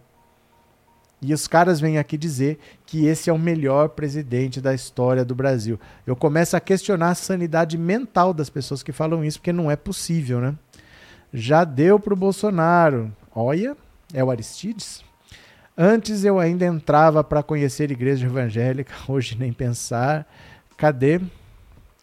Ronaldo de Souza Paulo Guedes sumiu, cadê ele para explicar? Ele não vai explicar. Ele já deu entrevista ontem falando, esquece isso daí. Perguntaram para ele do congelamento do preço dos combustíveis, ele falou: esquece isso daí. Paulo Guedes não tá nem aí, gente. Paulo Guedes não tá nem aí. Ele não tá nem aí, de verdade, né? Cadê? Não é Lula que precisa ser presidente, mas o Brasil precisa que Lula seja presidente. Sandra, com tudo que o Bolsonaro faz, com essa loucura que é o governo dele, só o Lula tem mais votos do que ele. Os outros não têm nenhum terço dos votos do Bolsonaro se não tivesse o Lula, o Bolsonaro estaria reeleito. É grave isso ou não é? É grave ou não é? O Lula não é eterno. Ou a gente para de fazer essas palhaçadas, o Lula não é eterno. Como é que vai ser? Ninguém tem votos no Brasil para derrotar o Bolsonaro. Só 200 milhões de habitantes, um tem mais votos que o Bolsonaro. Só esse cara, né? Só esse cara. Cadê que mais? Bolsonaro está lá por quatro anos e até agora não trabalhou, só festa Lula presidente. Mas ele não trabalhou na vida. Me mostra um vínculo empregatício dele aí. Me mostra um vínculo empregatício dele. Não tem, né? Quando ele chora, se lembrou do Xandão. Silva Freitas. Tá certo. Cadê? É, a gasolina vai aumentar 18%. Nas distribuidoras. O diesel vai aumentar 25%. É mais ainda, né? Cadê? É, Brasil urgente Lula presidente. Brasil Lula presidente. Pronto, deixa eu pegar mais uma notícia aqui para vocês. Deixa eu fechar aqui do Sérgio Moro. Vocês lembram que eu falava aqui para vocês, ó? Eu falava assim: o PSB precisa assinar a federação partidária com o PT.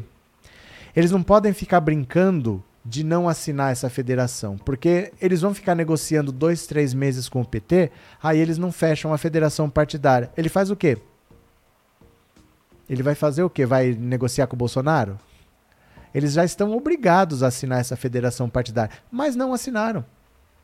Não assinaram. Qual que é a consequência? Dá uma olhada aqui. Olha a consequência para o PSB. Saída de deputados do PSB ameaça Pernambuco, coração do partido. Eu estou falando para eles, eles tinham uma, não tinham opção. Eles tinham que fechar a federação depois de negociar. Agora que não fechou, os deputados vão sair do PSB. É, é incrível, né? Como as coisas são óbvias. A debandada de deputados do PSB, depois que uma federação com o PT foi descartada, pode atingir até mesmo Pernambuco, estado que é o coração da sigla. O PSB comanda o governo pernambucano continuamente desde 2007. Uma saída provável é do deputado pernambucano Felipe Carreiras, que está fortemente inclinado a ir para o PV, sigla que fará parte da federação com o PT. Vai vendo. Se migrar para o novo partido, Carreiras pode se beneficiar da popularidade do ex-presidente Lula. O clima na bancada do PSB é ruim depois que as negociações por uma federação com os petistas foram enterradas. Cerca de 15 parlamentares avaliam deixar o PSB. O problema não é restrito à Câmara, se estende para deputados estaduais, prefeitos e vereadores. Minas Gerais e Paraná, por exemplo, já deram sinais claros de debandadas. O PSB elegeu 32 parlamentares em 2018 em todo o país. Assim, a saída de 15 deles pode chegar a 50%. Opa, pode chegar, cadê? Opa, perdi. Aqui. Pode chegar a 50% do total de deputados eleitos nas últimas eleições. Naquele pleito, a sigla elegeu cinco deputados federais por Pernambuco. Nas eleições este ano, o PSB entrou em acordo com o PT para que o candidato de ambos no estado seja o deputado Danilo Cabral, do PSB. Se eleito, Cabral dará à legenda o quinto mandato estadual consecutivo. Por isso que eu falo para vocês, gente, o, P, é, o PSOL está impondo nove condições para apoiar o Lula. Faça, pessoal, a mesma C, a gada que o PSB fez. Não feche não com o PT. Fica aí, turrão, impondo condições para apoiar o Lula e depois não feche não. Olha o que está acontecendo com o PSB. Metade está saindo. O dinheiro que o partido recebe é proporcional ao número de deputados. Isso quer dizer que o PSB, se mantiver esse tamanho reduzido, vai ter metade do dinheiro. Olha só a situação. E o pessoal está impondo condições. O pessoal devia surfar na onda do Lula. Deveria aproveitar que o Lula tem 40 e tantos por cento de aprovação para falar: eu vou nessa porque eu quero aumentar a minha bancada, eu quero crescer. Não, está impondo nove condições para apoiar. O PSB está dando exemplo, impôs um monte de condições e no fim não fechou. O que está acontecendo? Os caras estão saindo de lá. Falaram, não vou ficar aqui, porque eu não vou deixar de aproveitar a onda do Lula. Eu vou para qualquer partido que faça uma federação com o PT. Estão abandonando o PSB. É por isso que eu falo. É por isso que eu falo. Esses partidos não têm a noção do que é a política. Tem que surfar, tem que aproveitar o momento. A esquerda dificilmente vai ter é, uma posição privilegiada nesse país. É hora de crescer, é hora de pensar no futuro. Eles não conseguem pensar no futuro. Eles só conseguem pensar no carguinho que ele tem aqui, na mordomia que eles têm ali. Eu não quero ceder, eu não quero ceder. Pronto, o PSB vai encolher pela metade. Eles que se virem agora, né? Se o Bolsonaro é enviado por Deus, eu acho que Deus deve estar com muita raiva de nós brasileiros. O povo quer colar no Lula e fugir do Bozo. O PSB pensa que é grande. Pois é, ele vai cair pela metade agora. É o que eu falo, gente, tem que aproveitar essas ondas. O cara não entende, né? Se Arthur for caçado, o suplente que assume é do partido de 2018 ou o atual? Eu não tenho ideia. Eu não tenho ideia. Eu não sei como funciona, não. Porque ele foi eleito pelo DEM. Eu acho que como ele foi expulso do DEM e foi pro Podemos, o DEM não tem mais essa cadeira. Né? Porque se assim, se ele tivesse saído, se ele tivesse saído, tem a fidelidade partidária, ele perde o mandato. Ele pode sair do partido, mas o mandato pertence ao partido. E aí assumiria o suplente. Mas ele não, ele não saiu, ele foi expulso. Quando ele foi expulso, ele saiu com o mandato. Então o mandato dele agora pertence ao Podemos. Ele se desfiliando do Podemos, não tem problema ele se desfiliar agora, porque a gente está na janela de transferências. Ele se desfilia, mas ele sendo caçado, quem vai assumir deve ser do Podemos. Deve ser do Podemos, né? Tô supondo, viu? Espero que o pessoal perca essa onda e não, não surfe se afogue uma lição de arrogância para eles nunca mais se unirem a coisas como o MBL. Isapena é uma coisa estranha para mim. É uma coisa estranha ela ser tão amiga do, do Kim Kataguiri, ser tão amiga do Arthur Duval. Eu acho muito estranho, viu? Hino nacional brasileiros, mas se ergues da justiça clava forte, verás que um filho teu não foge à luta, nem teme quem te adora a própria morte. Marco Zero Carpina. Tomara que esses deputados vão para o PT. Alguns devem ir, mas eles devem se espalhar por esses partidos que têm essa federação com o PT. Provavelmente o PV. porque o, o PC do B está com uma certa dificuldade de superar a cláusula de barreira. E o rótulo de comunista às vezes atrapalha na eleição. Né? Esse carimbo de comunista na testa virou xingamento, ser comunista. Então é difícil alguém ir pro PC do B com esse nome, né? Cadê quem mais? É, boa noite. O vídeo seu do Moro ligando para Simone passou no Galãs Feios. Como é que é? O vídeo seu do Moro ligando para Simone passou nos Galãs Feios. Ah, sei, sei, sei. Sei, sei. Eu sei. Ah, agora que eu entendi. É que quando fala Simone, eu lembro da cantora. Então é Natal. Eu falei, que, que Moro ligando para Simone? Ah, aquela chamada que ele fez. Passou lá? Que legal, que bom. É para isso mesmo. A gente posta é para usar. Tem que usar mesmo. Obrigado, viu? Muito obrigado. Deixa Bolsonaro chorar até secar as lágrimas, não fará mal algum. Muito bem. Deixa eu pegar aqui mais uma, ó. Quer ver? Pera lá só um pouquinho aqui, ó. Essa esquerda, eu falo do PSOL, mas tem uma esquerda bastante complicada. Dá uma olhada nisso aqui, ó.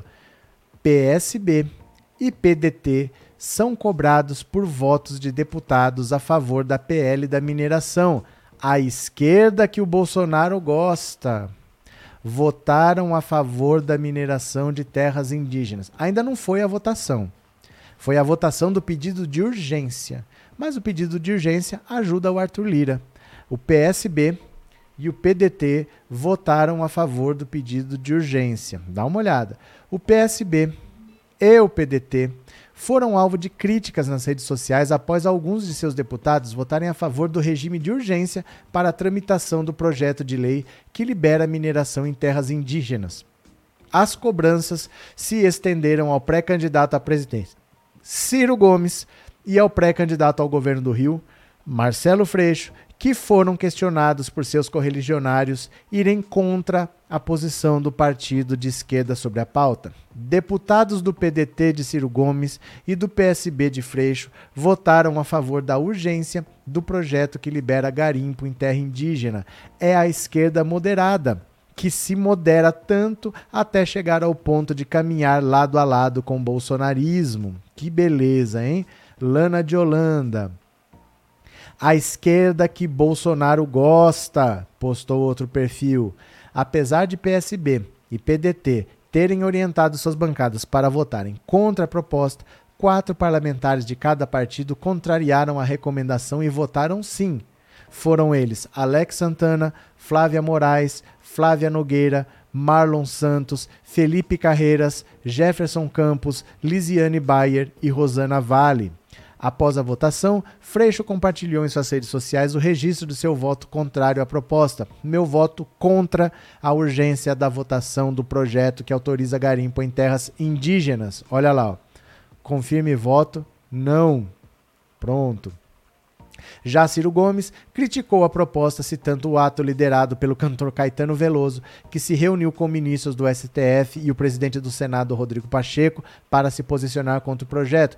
A presença e o discurso do Caetano hoje têm não só moldura histórica, como instaura uma nova forma de enfrentamento à marcha devastadora que alguns setores promovem contra o meio ambiente. Em meio a protestos de artistas ambientalistas e movimentos sociais em frente ao Congresso Nacional, a Câmara dos Deputados, por 279 votos a 180, eh, aprovou o regime de urgência para a tramitação da PL 191-2020, que libera mineração, construção de hidrelétricas e plantação de transgênicos em terras indígenas. Dessa forma, a medida pode ir à votação diretamente no plenário, sem a necessidade de passar pelas comissões. Olha, para quem acha que o Ciro Gomes é o candidato mais preparado, que seria um excelente presidente da República, ele é vice-presidente do PDT. Pelo jeito, ele é contra. E o PDT vota cada hora de um jeito. Cada um vota como quer. Antes era a batata amaral, a batata liberal. Ela votava como ela queria, Ciro Gomes esperneava, falava que ia expulsar do partido, ela fez o que quis, quando quis, saiu quando quis e ele não fez nada. Ele é o vice-presidente do PDT. Agora a mesma coisa, ele diz que é contra a mineração em terras indígenas, o partido orienta a votar contra, quatro deputados votam a favor e fica por isso mesmo. Esse é o cara que tem um projeto que é o candidato mais preparado para 5% da população. Acha que o Ciro Gomes vai dar jeito em alguma coisa. Ele não dá jeito nem no próprio partido dele, o PDT é uma bagunça. O PDT vota cada um de um jeito. Partido orienta voto contra, os caras vão lá, vota a favor e fica por isso mesmo. Ciro Gomes ele não é só candidato à presidência da República. Ah, não, mas ele é candidato, ele não tem nada a ver com a organização do partido. Ele é vice-presidente do PDT. Vice-presidente do PDT, né? É, valeu, Roseli, eu que agradeço. É, Reginaldo Fully, boa noite. Obrigado pelo superchat, Reginaldo. Boa noite, viu? Cadê? Eu só assisto de camarote, André Ferreira. Pronto. Esses políticos são todos bandidos. Pronto. Que mais? Em todo lugar tem traíras, na política não é diferente. Mas na política tem regras. Tem regras. Você tem a fidelidade partidária. Você tem que seguir a orientação do partido. Senão, o partido pode te punir. Ele pode te dar uma suspensão, ele pode até te expulsar por justa causa. Você expulsa e fica com o mandato. Assume o suplente, porque ele desrespeitou o estatuto do partido. Por que, que o PDT não faz nada disso? Porque é uma bagunça. Porque ninguém manda, porque é de qualquer jeito. E as pessoas acham que o Ciro Gomes vai dar jeito no Brasil, não dá jeito nem no PDT, né? PDT é um partido confuso. Cadê? O aumento dos combustíveis te prejudica? Sim ou claro? Pois é, Osiel. Este povo já se venderam, Gilvanis. Foi-se o tempo em que o PDT era um grande partido. Tudo a ver a frase da Dilma, ainda chorarão lágrimas de sangue, estamos vendo hoje. Pronto. É demais ou não é, hein? Agora, ó, o Eduardo Leite vai sair do PSDB e vai querer disputar a presidência da República pelo PSD, D de dado. Gente, já estamos entrando em abril. Quando é que ele vai começar essa campanha? Faltando seis meses para a eleição? Dá uma olhada aqui, ó.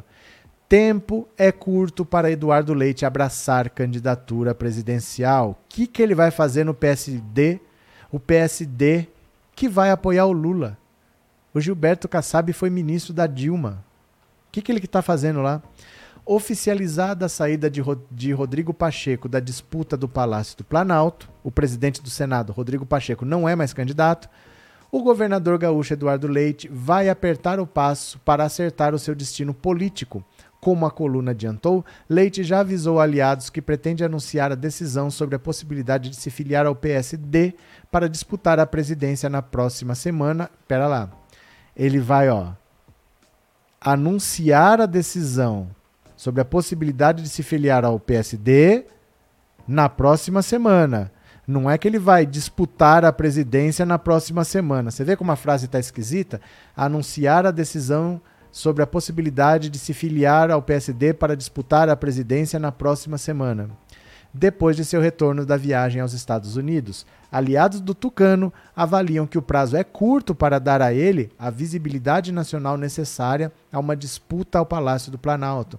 As experiências do ex-ministro Sérgio Moro e do governador João Dória são frequentemente citadas nas conversas reservadas como exemplos de que, mesmo para quem já tem uma vitrine nacional, é grande a dificuldade de quebrar a polarização entre o presidente Jair Bolsonaro e o ex-presidente Lula. Entusiastas da candidatura presidencial do governador gaúcho defendem que ele se lance desde o primeiro minuto com o endosso de figuras importantes da política nacional, como forma de amenizar a falta de conhecimento do público em geral. Uma ideia é tentar levar um, a um novo patamar a aproximação recente entre ele e o ex-presidente Michel Temer.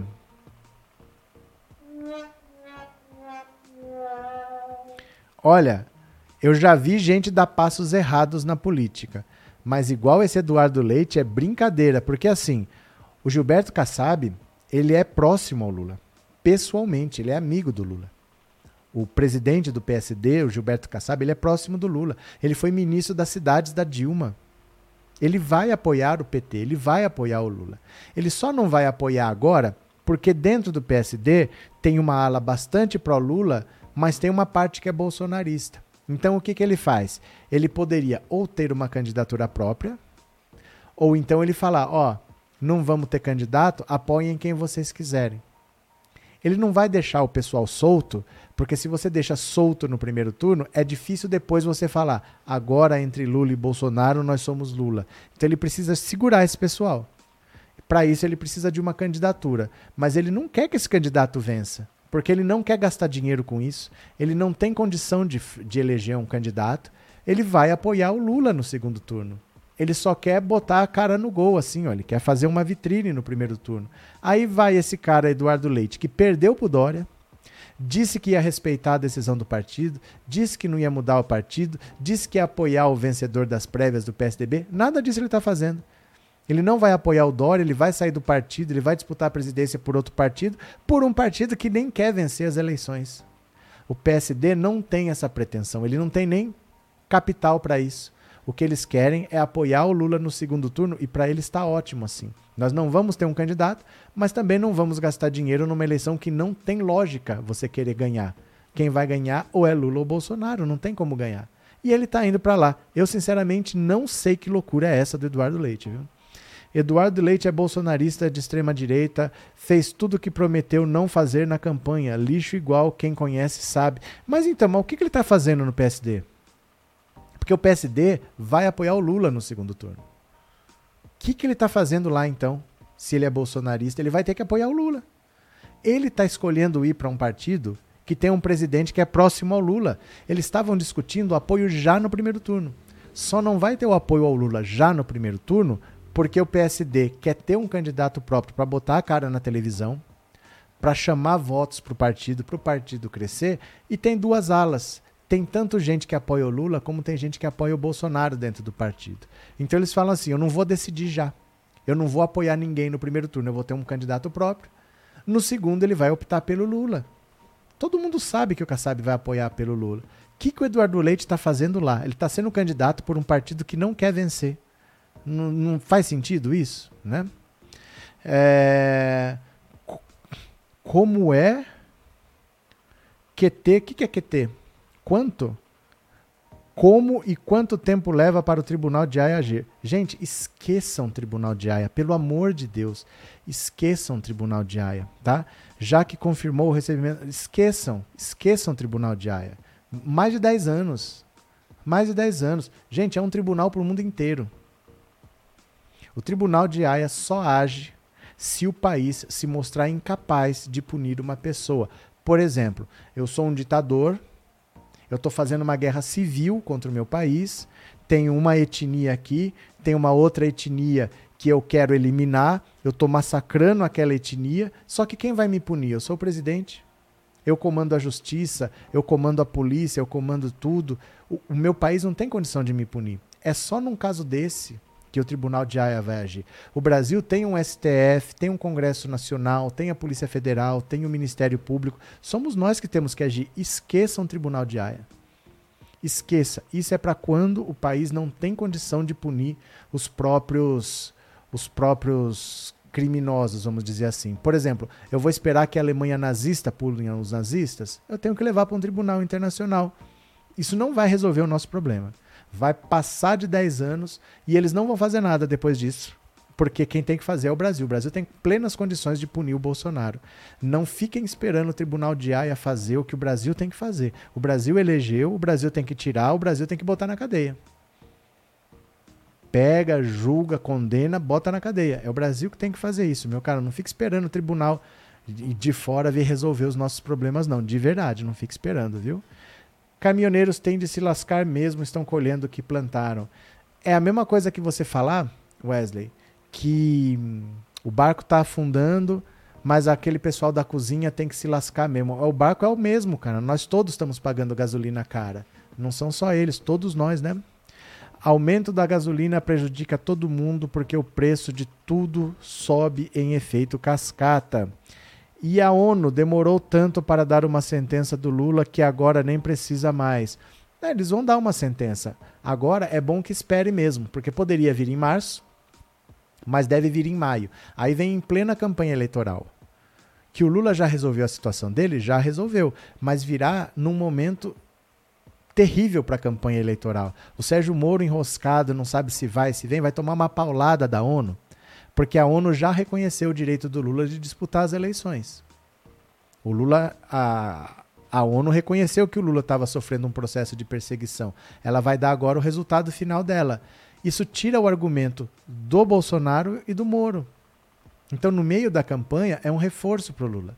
Porque tira o argumento dos dois. Ah, roubou, fez, não sei o quê. Pô, o STF já falou que não. A ONU já falou que não. Só eles vão ficar falando que sim, até quando? O argumento deles perde validade. Você entendeu? É importante isso. Mas é um processo de 2016. A prisão é de 2016. Eu acho que eles estão na ONU desde. Dois, não, a prisão é de 2018. Eu acho que eles entraram na ONU em 2015. Em 2015, alegando perseguição da Lava Jato. Né? Ninguém vai resolver um problema que nós inventamos, gente. Teve uma eleição. O Bolsonaro foi eleito. Nós temos justiça. Nós temos leis feitas por um Congresso. Nós temos que botar para funcionar. Não dá para ficar esperando, ah, mas o tribunal não vem aqui prender o Bolsonaro. Eles não virão. É responsabilidade nossa, viu? Cadê? É. É verdade, teria um efeito moral de impacto. Não, seria destruidor para o Sérgio Moro. Seria destruidor para o Sérgio Moro em pleno maio, indo para junho, faltando três meses para a eleição. A ONU dizer que o Lula foi perseguido pelo Sérgio Moro, que o Lula foi preso pelo Sérgio Moro para não participar da eleição. Seria destruidor para o Sérgio Moro e para o Bolsonaro, porque tira o argumento do Bolsonaro, né? Agora, olha aqui. O Eduardo Leite entrando na campanha. O que, que o PT acha? Olha só. Como o PT vê a entrada de Eduardo Leite na disputa presidencial? Integrantes da cúpula do PT avaliam que a provável entrada do governador do Rio Grande do Sul, Eduardo Leite, na disputa presidencial não incomodará o ex-presidente Lula. A coluna, uma influente liderança petista argumentou sob reserva que Leite não tira votos de Lula, pois não anima as ruas como Lula ou Bolsonaro. A avaliação do PT é diferente do Palácio do Planalto. Bolsonaro está preocupado. O diagnóstico de ministros palacianos de que Leite tem mais potencial do que outros nomes da terceira via, entre eles o do ex-juiz Sérgio Moro, para tirar votos de Bolsonaro. Para auxiliares presidenciais, o governador gaúcho tem atributos que podem fazer a sua candidatura deslanchar, principalmente no eleitorado de direita e de centro, grupos disputados por Bolsonaro. Leite, como vem mostrando a coluna, deve trocar o PSDB pelo PSD para figurar como pré-candidato à presidência da República pelo partido comandado por Gilberto Kassab. O Lula não está nem aí. O Lula está fazendo a campanha dele, está fazendo o trabalho dele. Ele sabe que o Eduardo Leite é um cara que é bolsonarista, é um cara de direita. Quem vai votar nele não é o eleitor do Lula. Então ele entrando na disputa, ele não vai tirar votos do Lula. Ele pode tirar votos de todo mundo que é de direita. Ele pode tirar votos do Bolsonaro, ele pode tirar votos do Moro, ele pode tirar votos do Ciro Gomes, que o eleitor do Ciro Gomes é muito que não quer nem Lula nem Bolsonaro. Então ele pode tirar votos dessas pessoas, mas ele vai para algum lugar, o Eduardo Leite, nem dá tempo nem dá tempo, porque já está em cima, gente. Já estamos entrando em abril. Não dá nem tempo para você fazer uma campanha tão curta assim. É muito difícil, né? Você vê o Bolsonaro, desde que ele entrou na presidência, ele só faz campanha. O cara vai querer em seis meses disputar a eleição por um partido que nem quer que ele vença. Mas deixa lá, tem o direito, né? Deixa lá. Ponto. Cadê? Deixa eu pegar aqui mais uma, ó. essa aqui. Essa aqui é, é a melhor notícia do dia. Essa é a melhor notícia do dia. Preste atenção, preste atenção, venham aqui comigo. Olha. Cachorro caramelo toma enquadro da polícia, foi liberado depois da abordagem. Olha a cena. Gente, esse cachorro não é desses dois. Esses dois estavam numa moto. A polícia parou esses dois, mandou deitar no chão. Esse cachorro estava passando e deitou do lado nem conhece os caras. Uma situação inusitada se deu com a Polícia Militar de Itaperuçu, região metropolitana de Curitiba. Enquanto os agentes abordavam dois suspeitos que estavam deitados no chão, um cachorro caramelo, ícone dos caninos brasileiros, ao ver os dois homens estendidos, decidiu acompanhá-los, também se deitando na rua. A cena se torna ainda mais inusitada com o fato de que o cachorro não pertencia a nenhum dos dois homens. A gente abordou os suspeitos e colocamos no chão porque um deles estava armado. O cachorro passava no momento da revista da dupla, deve ter pensado que era uma brincadeira e decidiu deitar-se ao lado dos dois, revelou ao UOL o soldado Maurício Brito. O policial ainda complementou a afirmação e afirmou não saber se o cachorro foi parceiro mesmo ou achou que era uma brincadeira. Ficou assim durante toda a abordagem enquanto eles estavam no chão. Segundo a PM, o cachorro foi liberado após a revista dos suspeitos. Esses, por sua vez, foram encaminhados à delegacia de Rio Branco do Sul, pois portavam um revólver calibre 38 sem registro e a moto que pilotavam estavam com alerta de roubo. O cachorro caramelo que foi liberado nunca mais foi visto pelos policiais. Olha que figura, gente. Olha que figura. Ele viu os caras lá no chão, ele foi lá e deitou do lado. Às vezes, tem mais humanidade num cachorro do que num ser humano. Às vezes, um cara desse, um cachorro desse, conhece ter mais sentimento de empatia pelo outro, consegue ter mais solidariedade pelo outro do que o ser humano. Né? Com tanta gente, o que nós estamos vendo nos últimos anos? Essa, o que o Mamãe Falei falou, o que o Kim Kataguiri falou, o Adrilles, o Monarque, um cachorro desse tem mais humanidade do que essas pessoas. Né? Não parece? Mas assim, nós estamos vivendo tempos tão duros, tempos tão brutos, de pessoas que não estão nem aí com o próximo. Às vezes você vê mais humanidade num cachorro do que num ser humano. Que tempo, viu? Que tempo que nós estamos vivendo. Fui abastecer o carro hoje, tinha uma mulher falando que foi Dória o culpado dos aumentos dos combustíveis. Essa mulher é loira? Cadê a loira do posto para reclamar, né? Boa noite, mas o eleitor brasileiro muda repentinamente, mesmo até na hora de votar. Depende. Não é assim que funciona. Não é assim que funciona. As coisas têm uma lógica. Ele pode mudar repentinamente, desde que aconteça um fato. Por exemplo, Bolsonaro estava enroscado em 17%. De repente houve uma facada e em dois dias ele pulou de 17 para 41. Mas ele estava enroscado até acontecer um fato. Então não é que dá a louca e todo mundo decide. Ó, agora vamos todo mundo votar no Eduardo Leite. Se acontecer alguma coisa, pode até ser. Mas precisa acontecer um fato sério, um fato grave. Bolsonaro não apareceu aquele dia. Ele estava aí há anos dando entrevista no CQC, na Luciana Jimenez, no Pânico, falando os absurdos dele. Ele estava há anos no cenário político. Só que ele não passava dos 17%, que é o público radical dele. E foi depois da facada que ele passou de 40 em dois dias. Então que pode mudar, pode, mas tem que acontecer alguma coisa, né? Cadê? Até o cachorrinho é mais inteligente que o Bolsonaro. É, de Bolsonaro e Caramelo para presidente, eu voto no Caramelo. Quem será os 4% que votaram não na enquete? Não sei. O cachorro caramelo militante. Cadê? É, pecado do cachorro caramelo. Hello. Que fofo o cachorro. Tudo ele, tudo eles são amigos, verdade. Os bichinhos são ótimos. Eu já tive cães, hoje tem uma gatinha que se chama Olga Benário. Valeu, Elo. Olha, é, é muito interessante a gente ver tudo o que aconteceu hoje. Que lições a gente tira? Bolsonaro fez uma reunião ontem desesperado. Ele chamou todo mundo. Ele chamou Paulo Guedes, chamou o ministro da Infraestrutura, chamou o presidente do Banco Central, chamou também o. Quem que era o outro? O Bolsonaro, o Paulo Guedes, o Banco Central o presidente da Petrobras eu acho que não estava. Ele chamou os ministros dele e falou: Eu não quero que suba o preço do, da gasolina. Não pode subir combustível. Não quero que dê aumento. O que, que aconteceu hoje? 18,8 de aumento da gasolina, 24,9 de aumento do diesel. Então, preste atenção.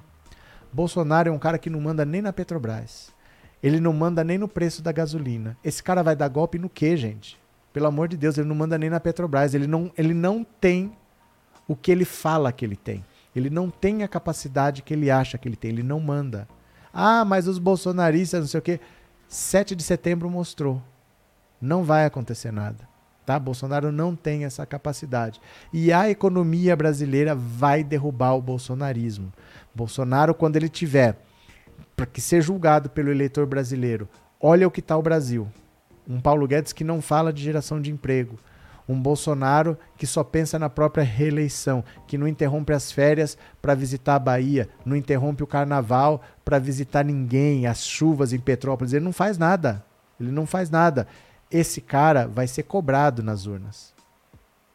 A vida do brasileiro está muito pior, a inflação voltou, o desemprego explodiu, a vida está muito pior e o povo não é louco. As mentiras não colocam comida no prato de ninguém, tá?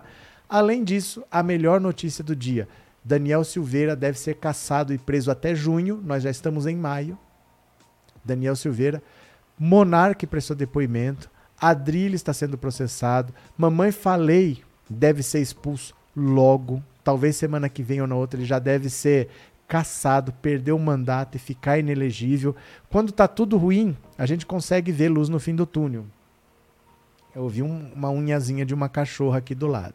Agora, se você mandou um pix, eu vou ler sua mensagem. Caso você tenha mandado um pix para o canal, você pode incluir um recadinho e eu vou ouvir agora, tá? Eu vou ler sua mensagem. Vamos ver?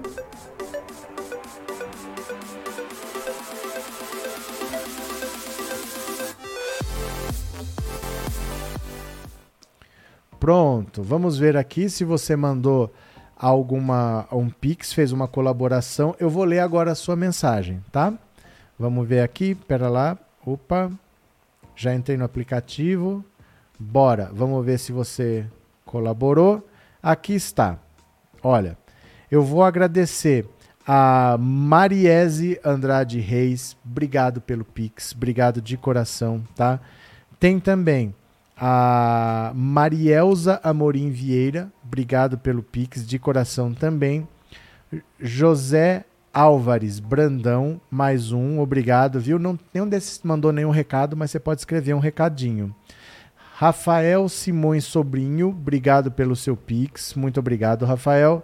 É, Fábio Scussel, o universo conspira a favor da esquerda e de Lula, não baixemos a guarda mas nunca vi uma conjuntura tão favorável à esquerda e a Lula presidente. Eu não sei se é uma conjuntura favorável ou é a situação em que o país está. Só tem duas pessoas com voto nesse país. Uma que é um, um alucinado e a outra pessoa que é um ex-presidente. Quando ele governou, a vida do país era muito melhor do que a que está. Então, infelizmente, é difícil você ver até um cenário diferente desse, né? Ainda bem que nós temos o Lula, porque senão seria mais oito anos de Bolsonaro, viu? Obrigado, Fábio Escucel. Renato Domingues Menezes, Lula 13 eleito para o Brasil ser feliz de novo. Muito obrigado, Renato. Maria Gorete Castro, obrigado pelo seu Pix. E Oi, prof, um abraço de Pelotas. Eleusa Barbosa Fernandes. Foram esses os Pix. Obrigado pelo apoio, obrigado de coração para todo mundo que colaborou tá? Deixa eu ver aqui mais mensagens que, que vocês estão falando. Cadê? Boa noite, boa noite. Pronto, João de Brida. Boa noite. Quem mais? Cadê? Re. Pobres de direita não se cansam de apanhar nesse desgoverno. Pronto, quem mais? Tequinha querendo passear. Olha ela aqui chegando, ó. Quer ver? Sossegou. Deixa eu mostrar para vocês, para finalizar, o sorteio da toalha. Ó, o sorteio da toalha, a toalha do Lula, o sorteio vai ser sábado. Hoje é quinta-feira.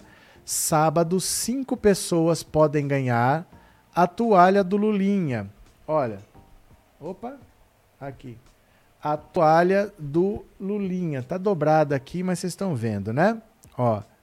A toalha do Lulinha. O que, que você tem que fazer para concorrer a essa toalha. Deixa eu tirar essa dobra aqui que tá feia. Pronto.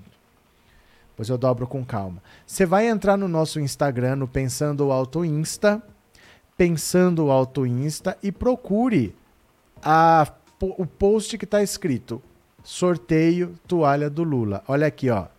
Procura aqui comigo, ó, sorteio toalha do Lula, tá aqui. Aqui estão as instruções. Olha, tá escrito aqui o que tem que fazer. Vamos ler juntos, ó. Obviamente, você tem que curtir esse post, tem que seguir esse perfil, pensando o Auto Insta, né? Você tem que, nesse post aqui, marcar um amigo, como essas pessoas aqui estão fazendo. Olha, opa, pera lá. Cadê aqui? Olha, as pessoas estão marcando aqui um amigo, ó, Isabelle Maluz Congo, Valmor Getúlio, Carol Afonso, Mariana Tealdes. Você marca um amigo e você pode marcar quantas vezes quiser, tá? Cada vez, cada comentário vai ser uma chance. E depois tem um outro perfil que é meu mesmo também. Dá uma força, segue esse outro perfil. Pronto. Você tem que seguir o Pensando Alto Insta, tem que seguir esse outro perfil, tem que dar um like e comentar o nome de um amigo. Cada comentário vai valer um voto. É só isso, tá bom? O sorteio vai ser no sábado, às 21 horas, assim que acabar essa live, a gente faz uma live no Instagram só para fazer o sorteio. Tá bom? Cinco pessoas vão ganhar a toalha e eu vou pedir para as pessoas que ganharem, eu vou pedir o endereço, vou ver quanto fica para mandar, porque quando teve o sorteio da Cuca, a Cuca que era flor de lis, para mandar para Manaus foram 106 reais só de frete. Imagina para mandar cinco toalhas se eu tiver que pagar esse valor. Fica muito mais caro. Eu gastei 200 reais para comprar cinco toalhas, vou gastar 500 de frete, até desproporcional. Né? Então vai depender de onde você mora. Se você estiver dentro do estado de São Paulo, deve ser 15, 17 reais. Né? Não é nada muito caro, não. Mas vai depender. Aí eu vou ver, tá bom? Elizabeth, por mim, quem vota no Bolsonaro com a gasolina alta ou não, vão votar com a desculpa de que é capaz por causa que é culpa do petrolão. Mas eles podem falar o que eles quiserem. Nada disso resolve o problema. Né? O Bolsonaro é um coitado que nunca tem culpa de nada. Valeu, meu povinho.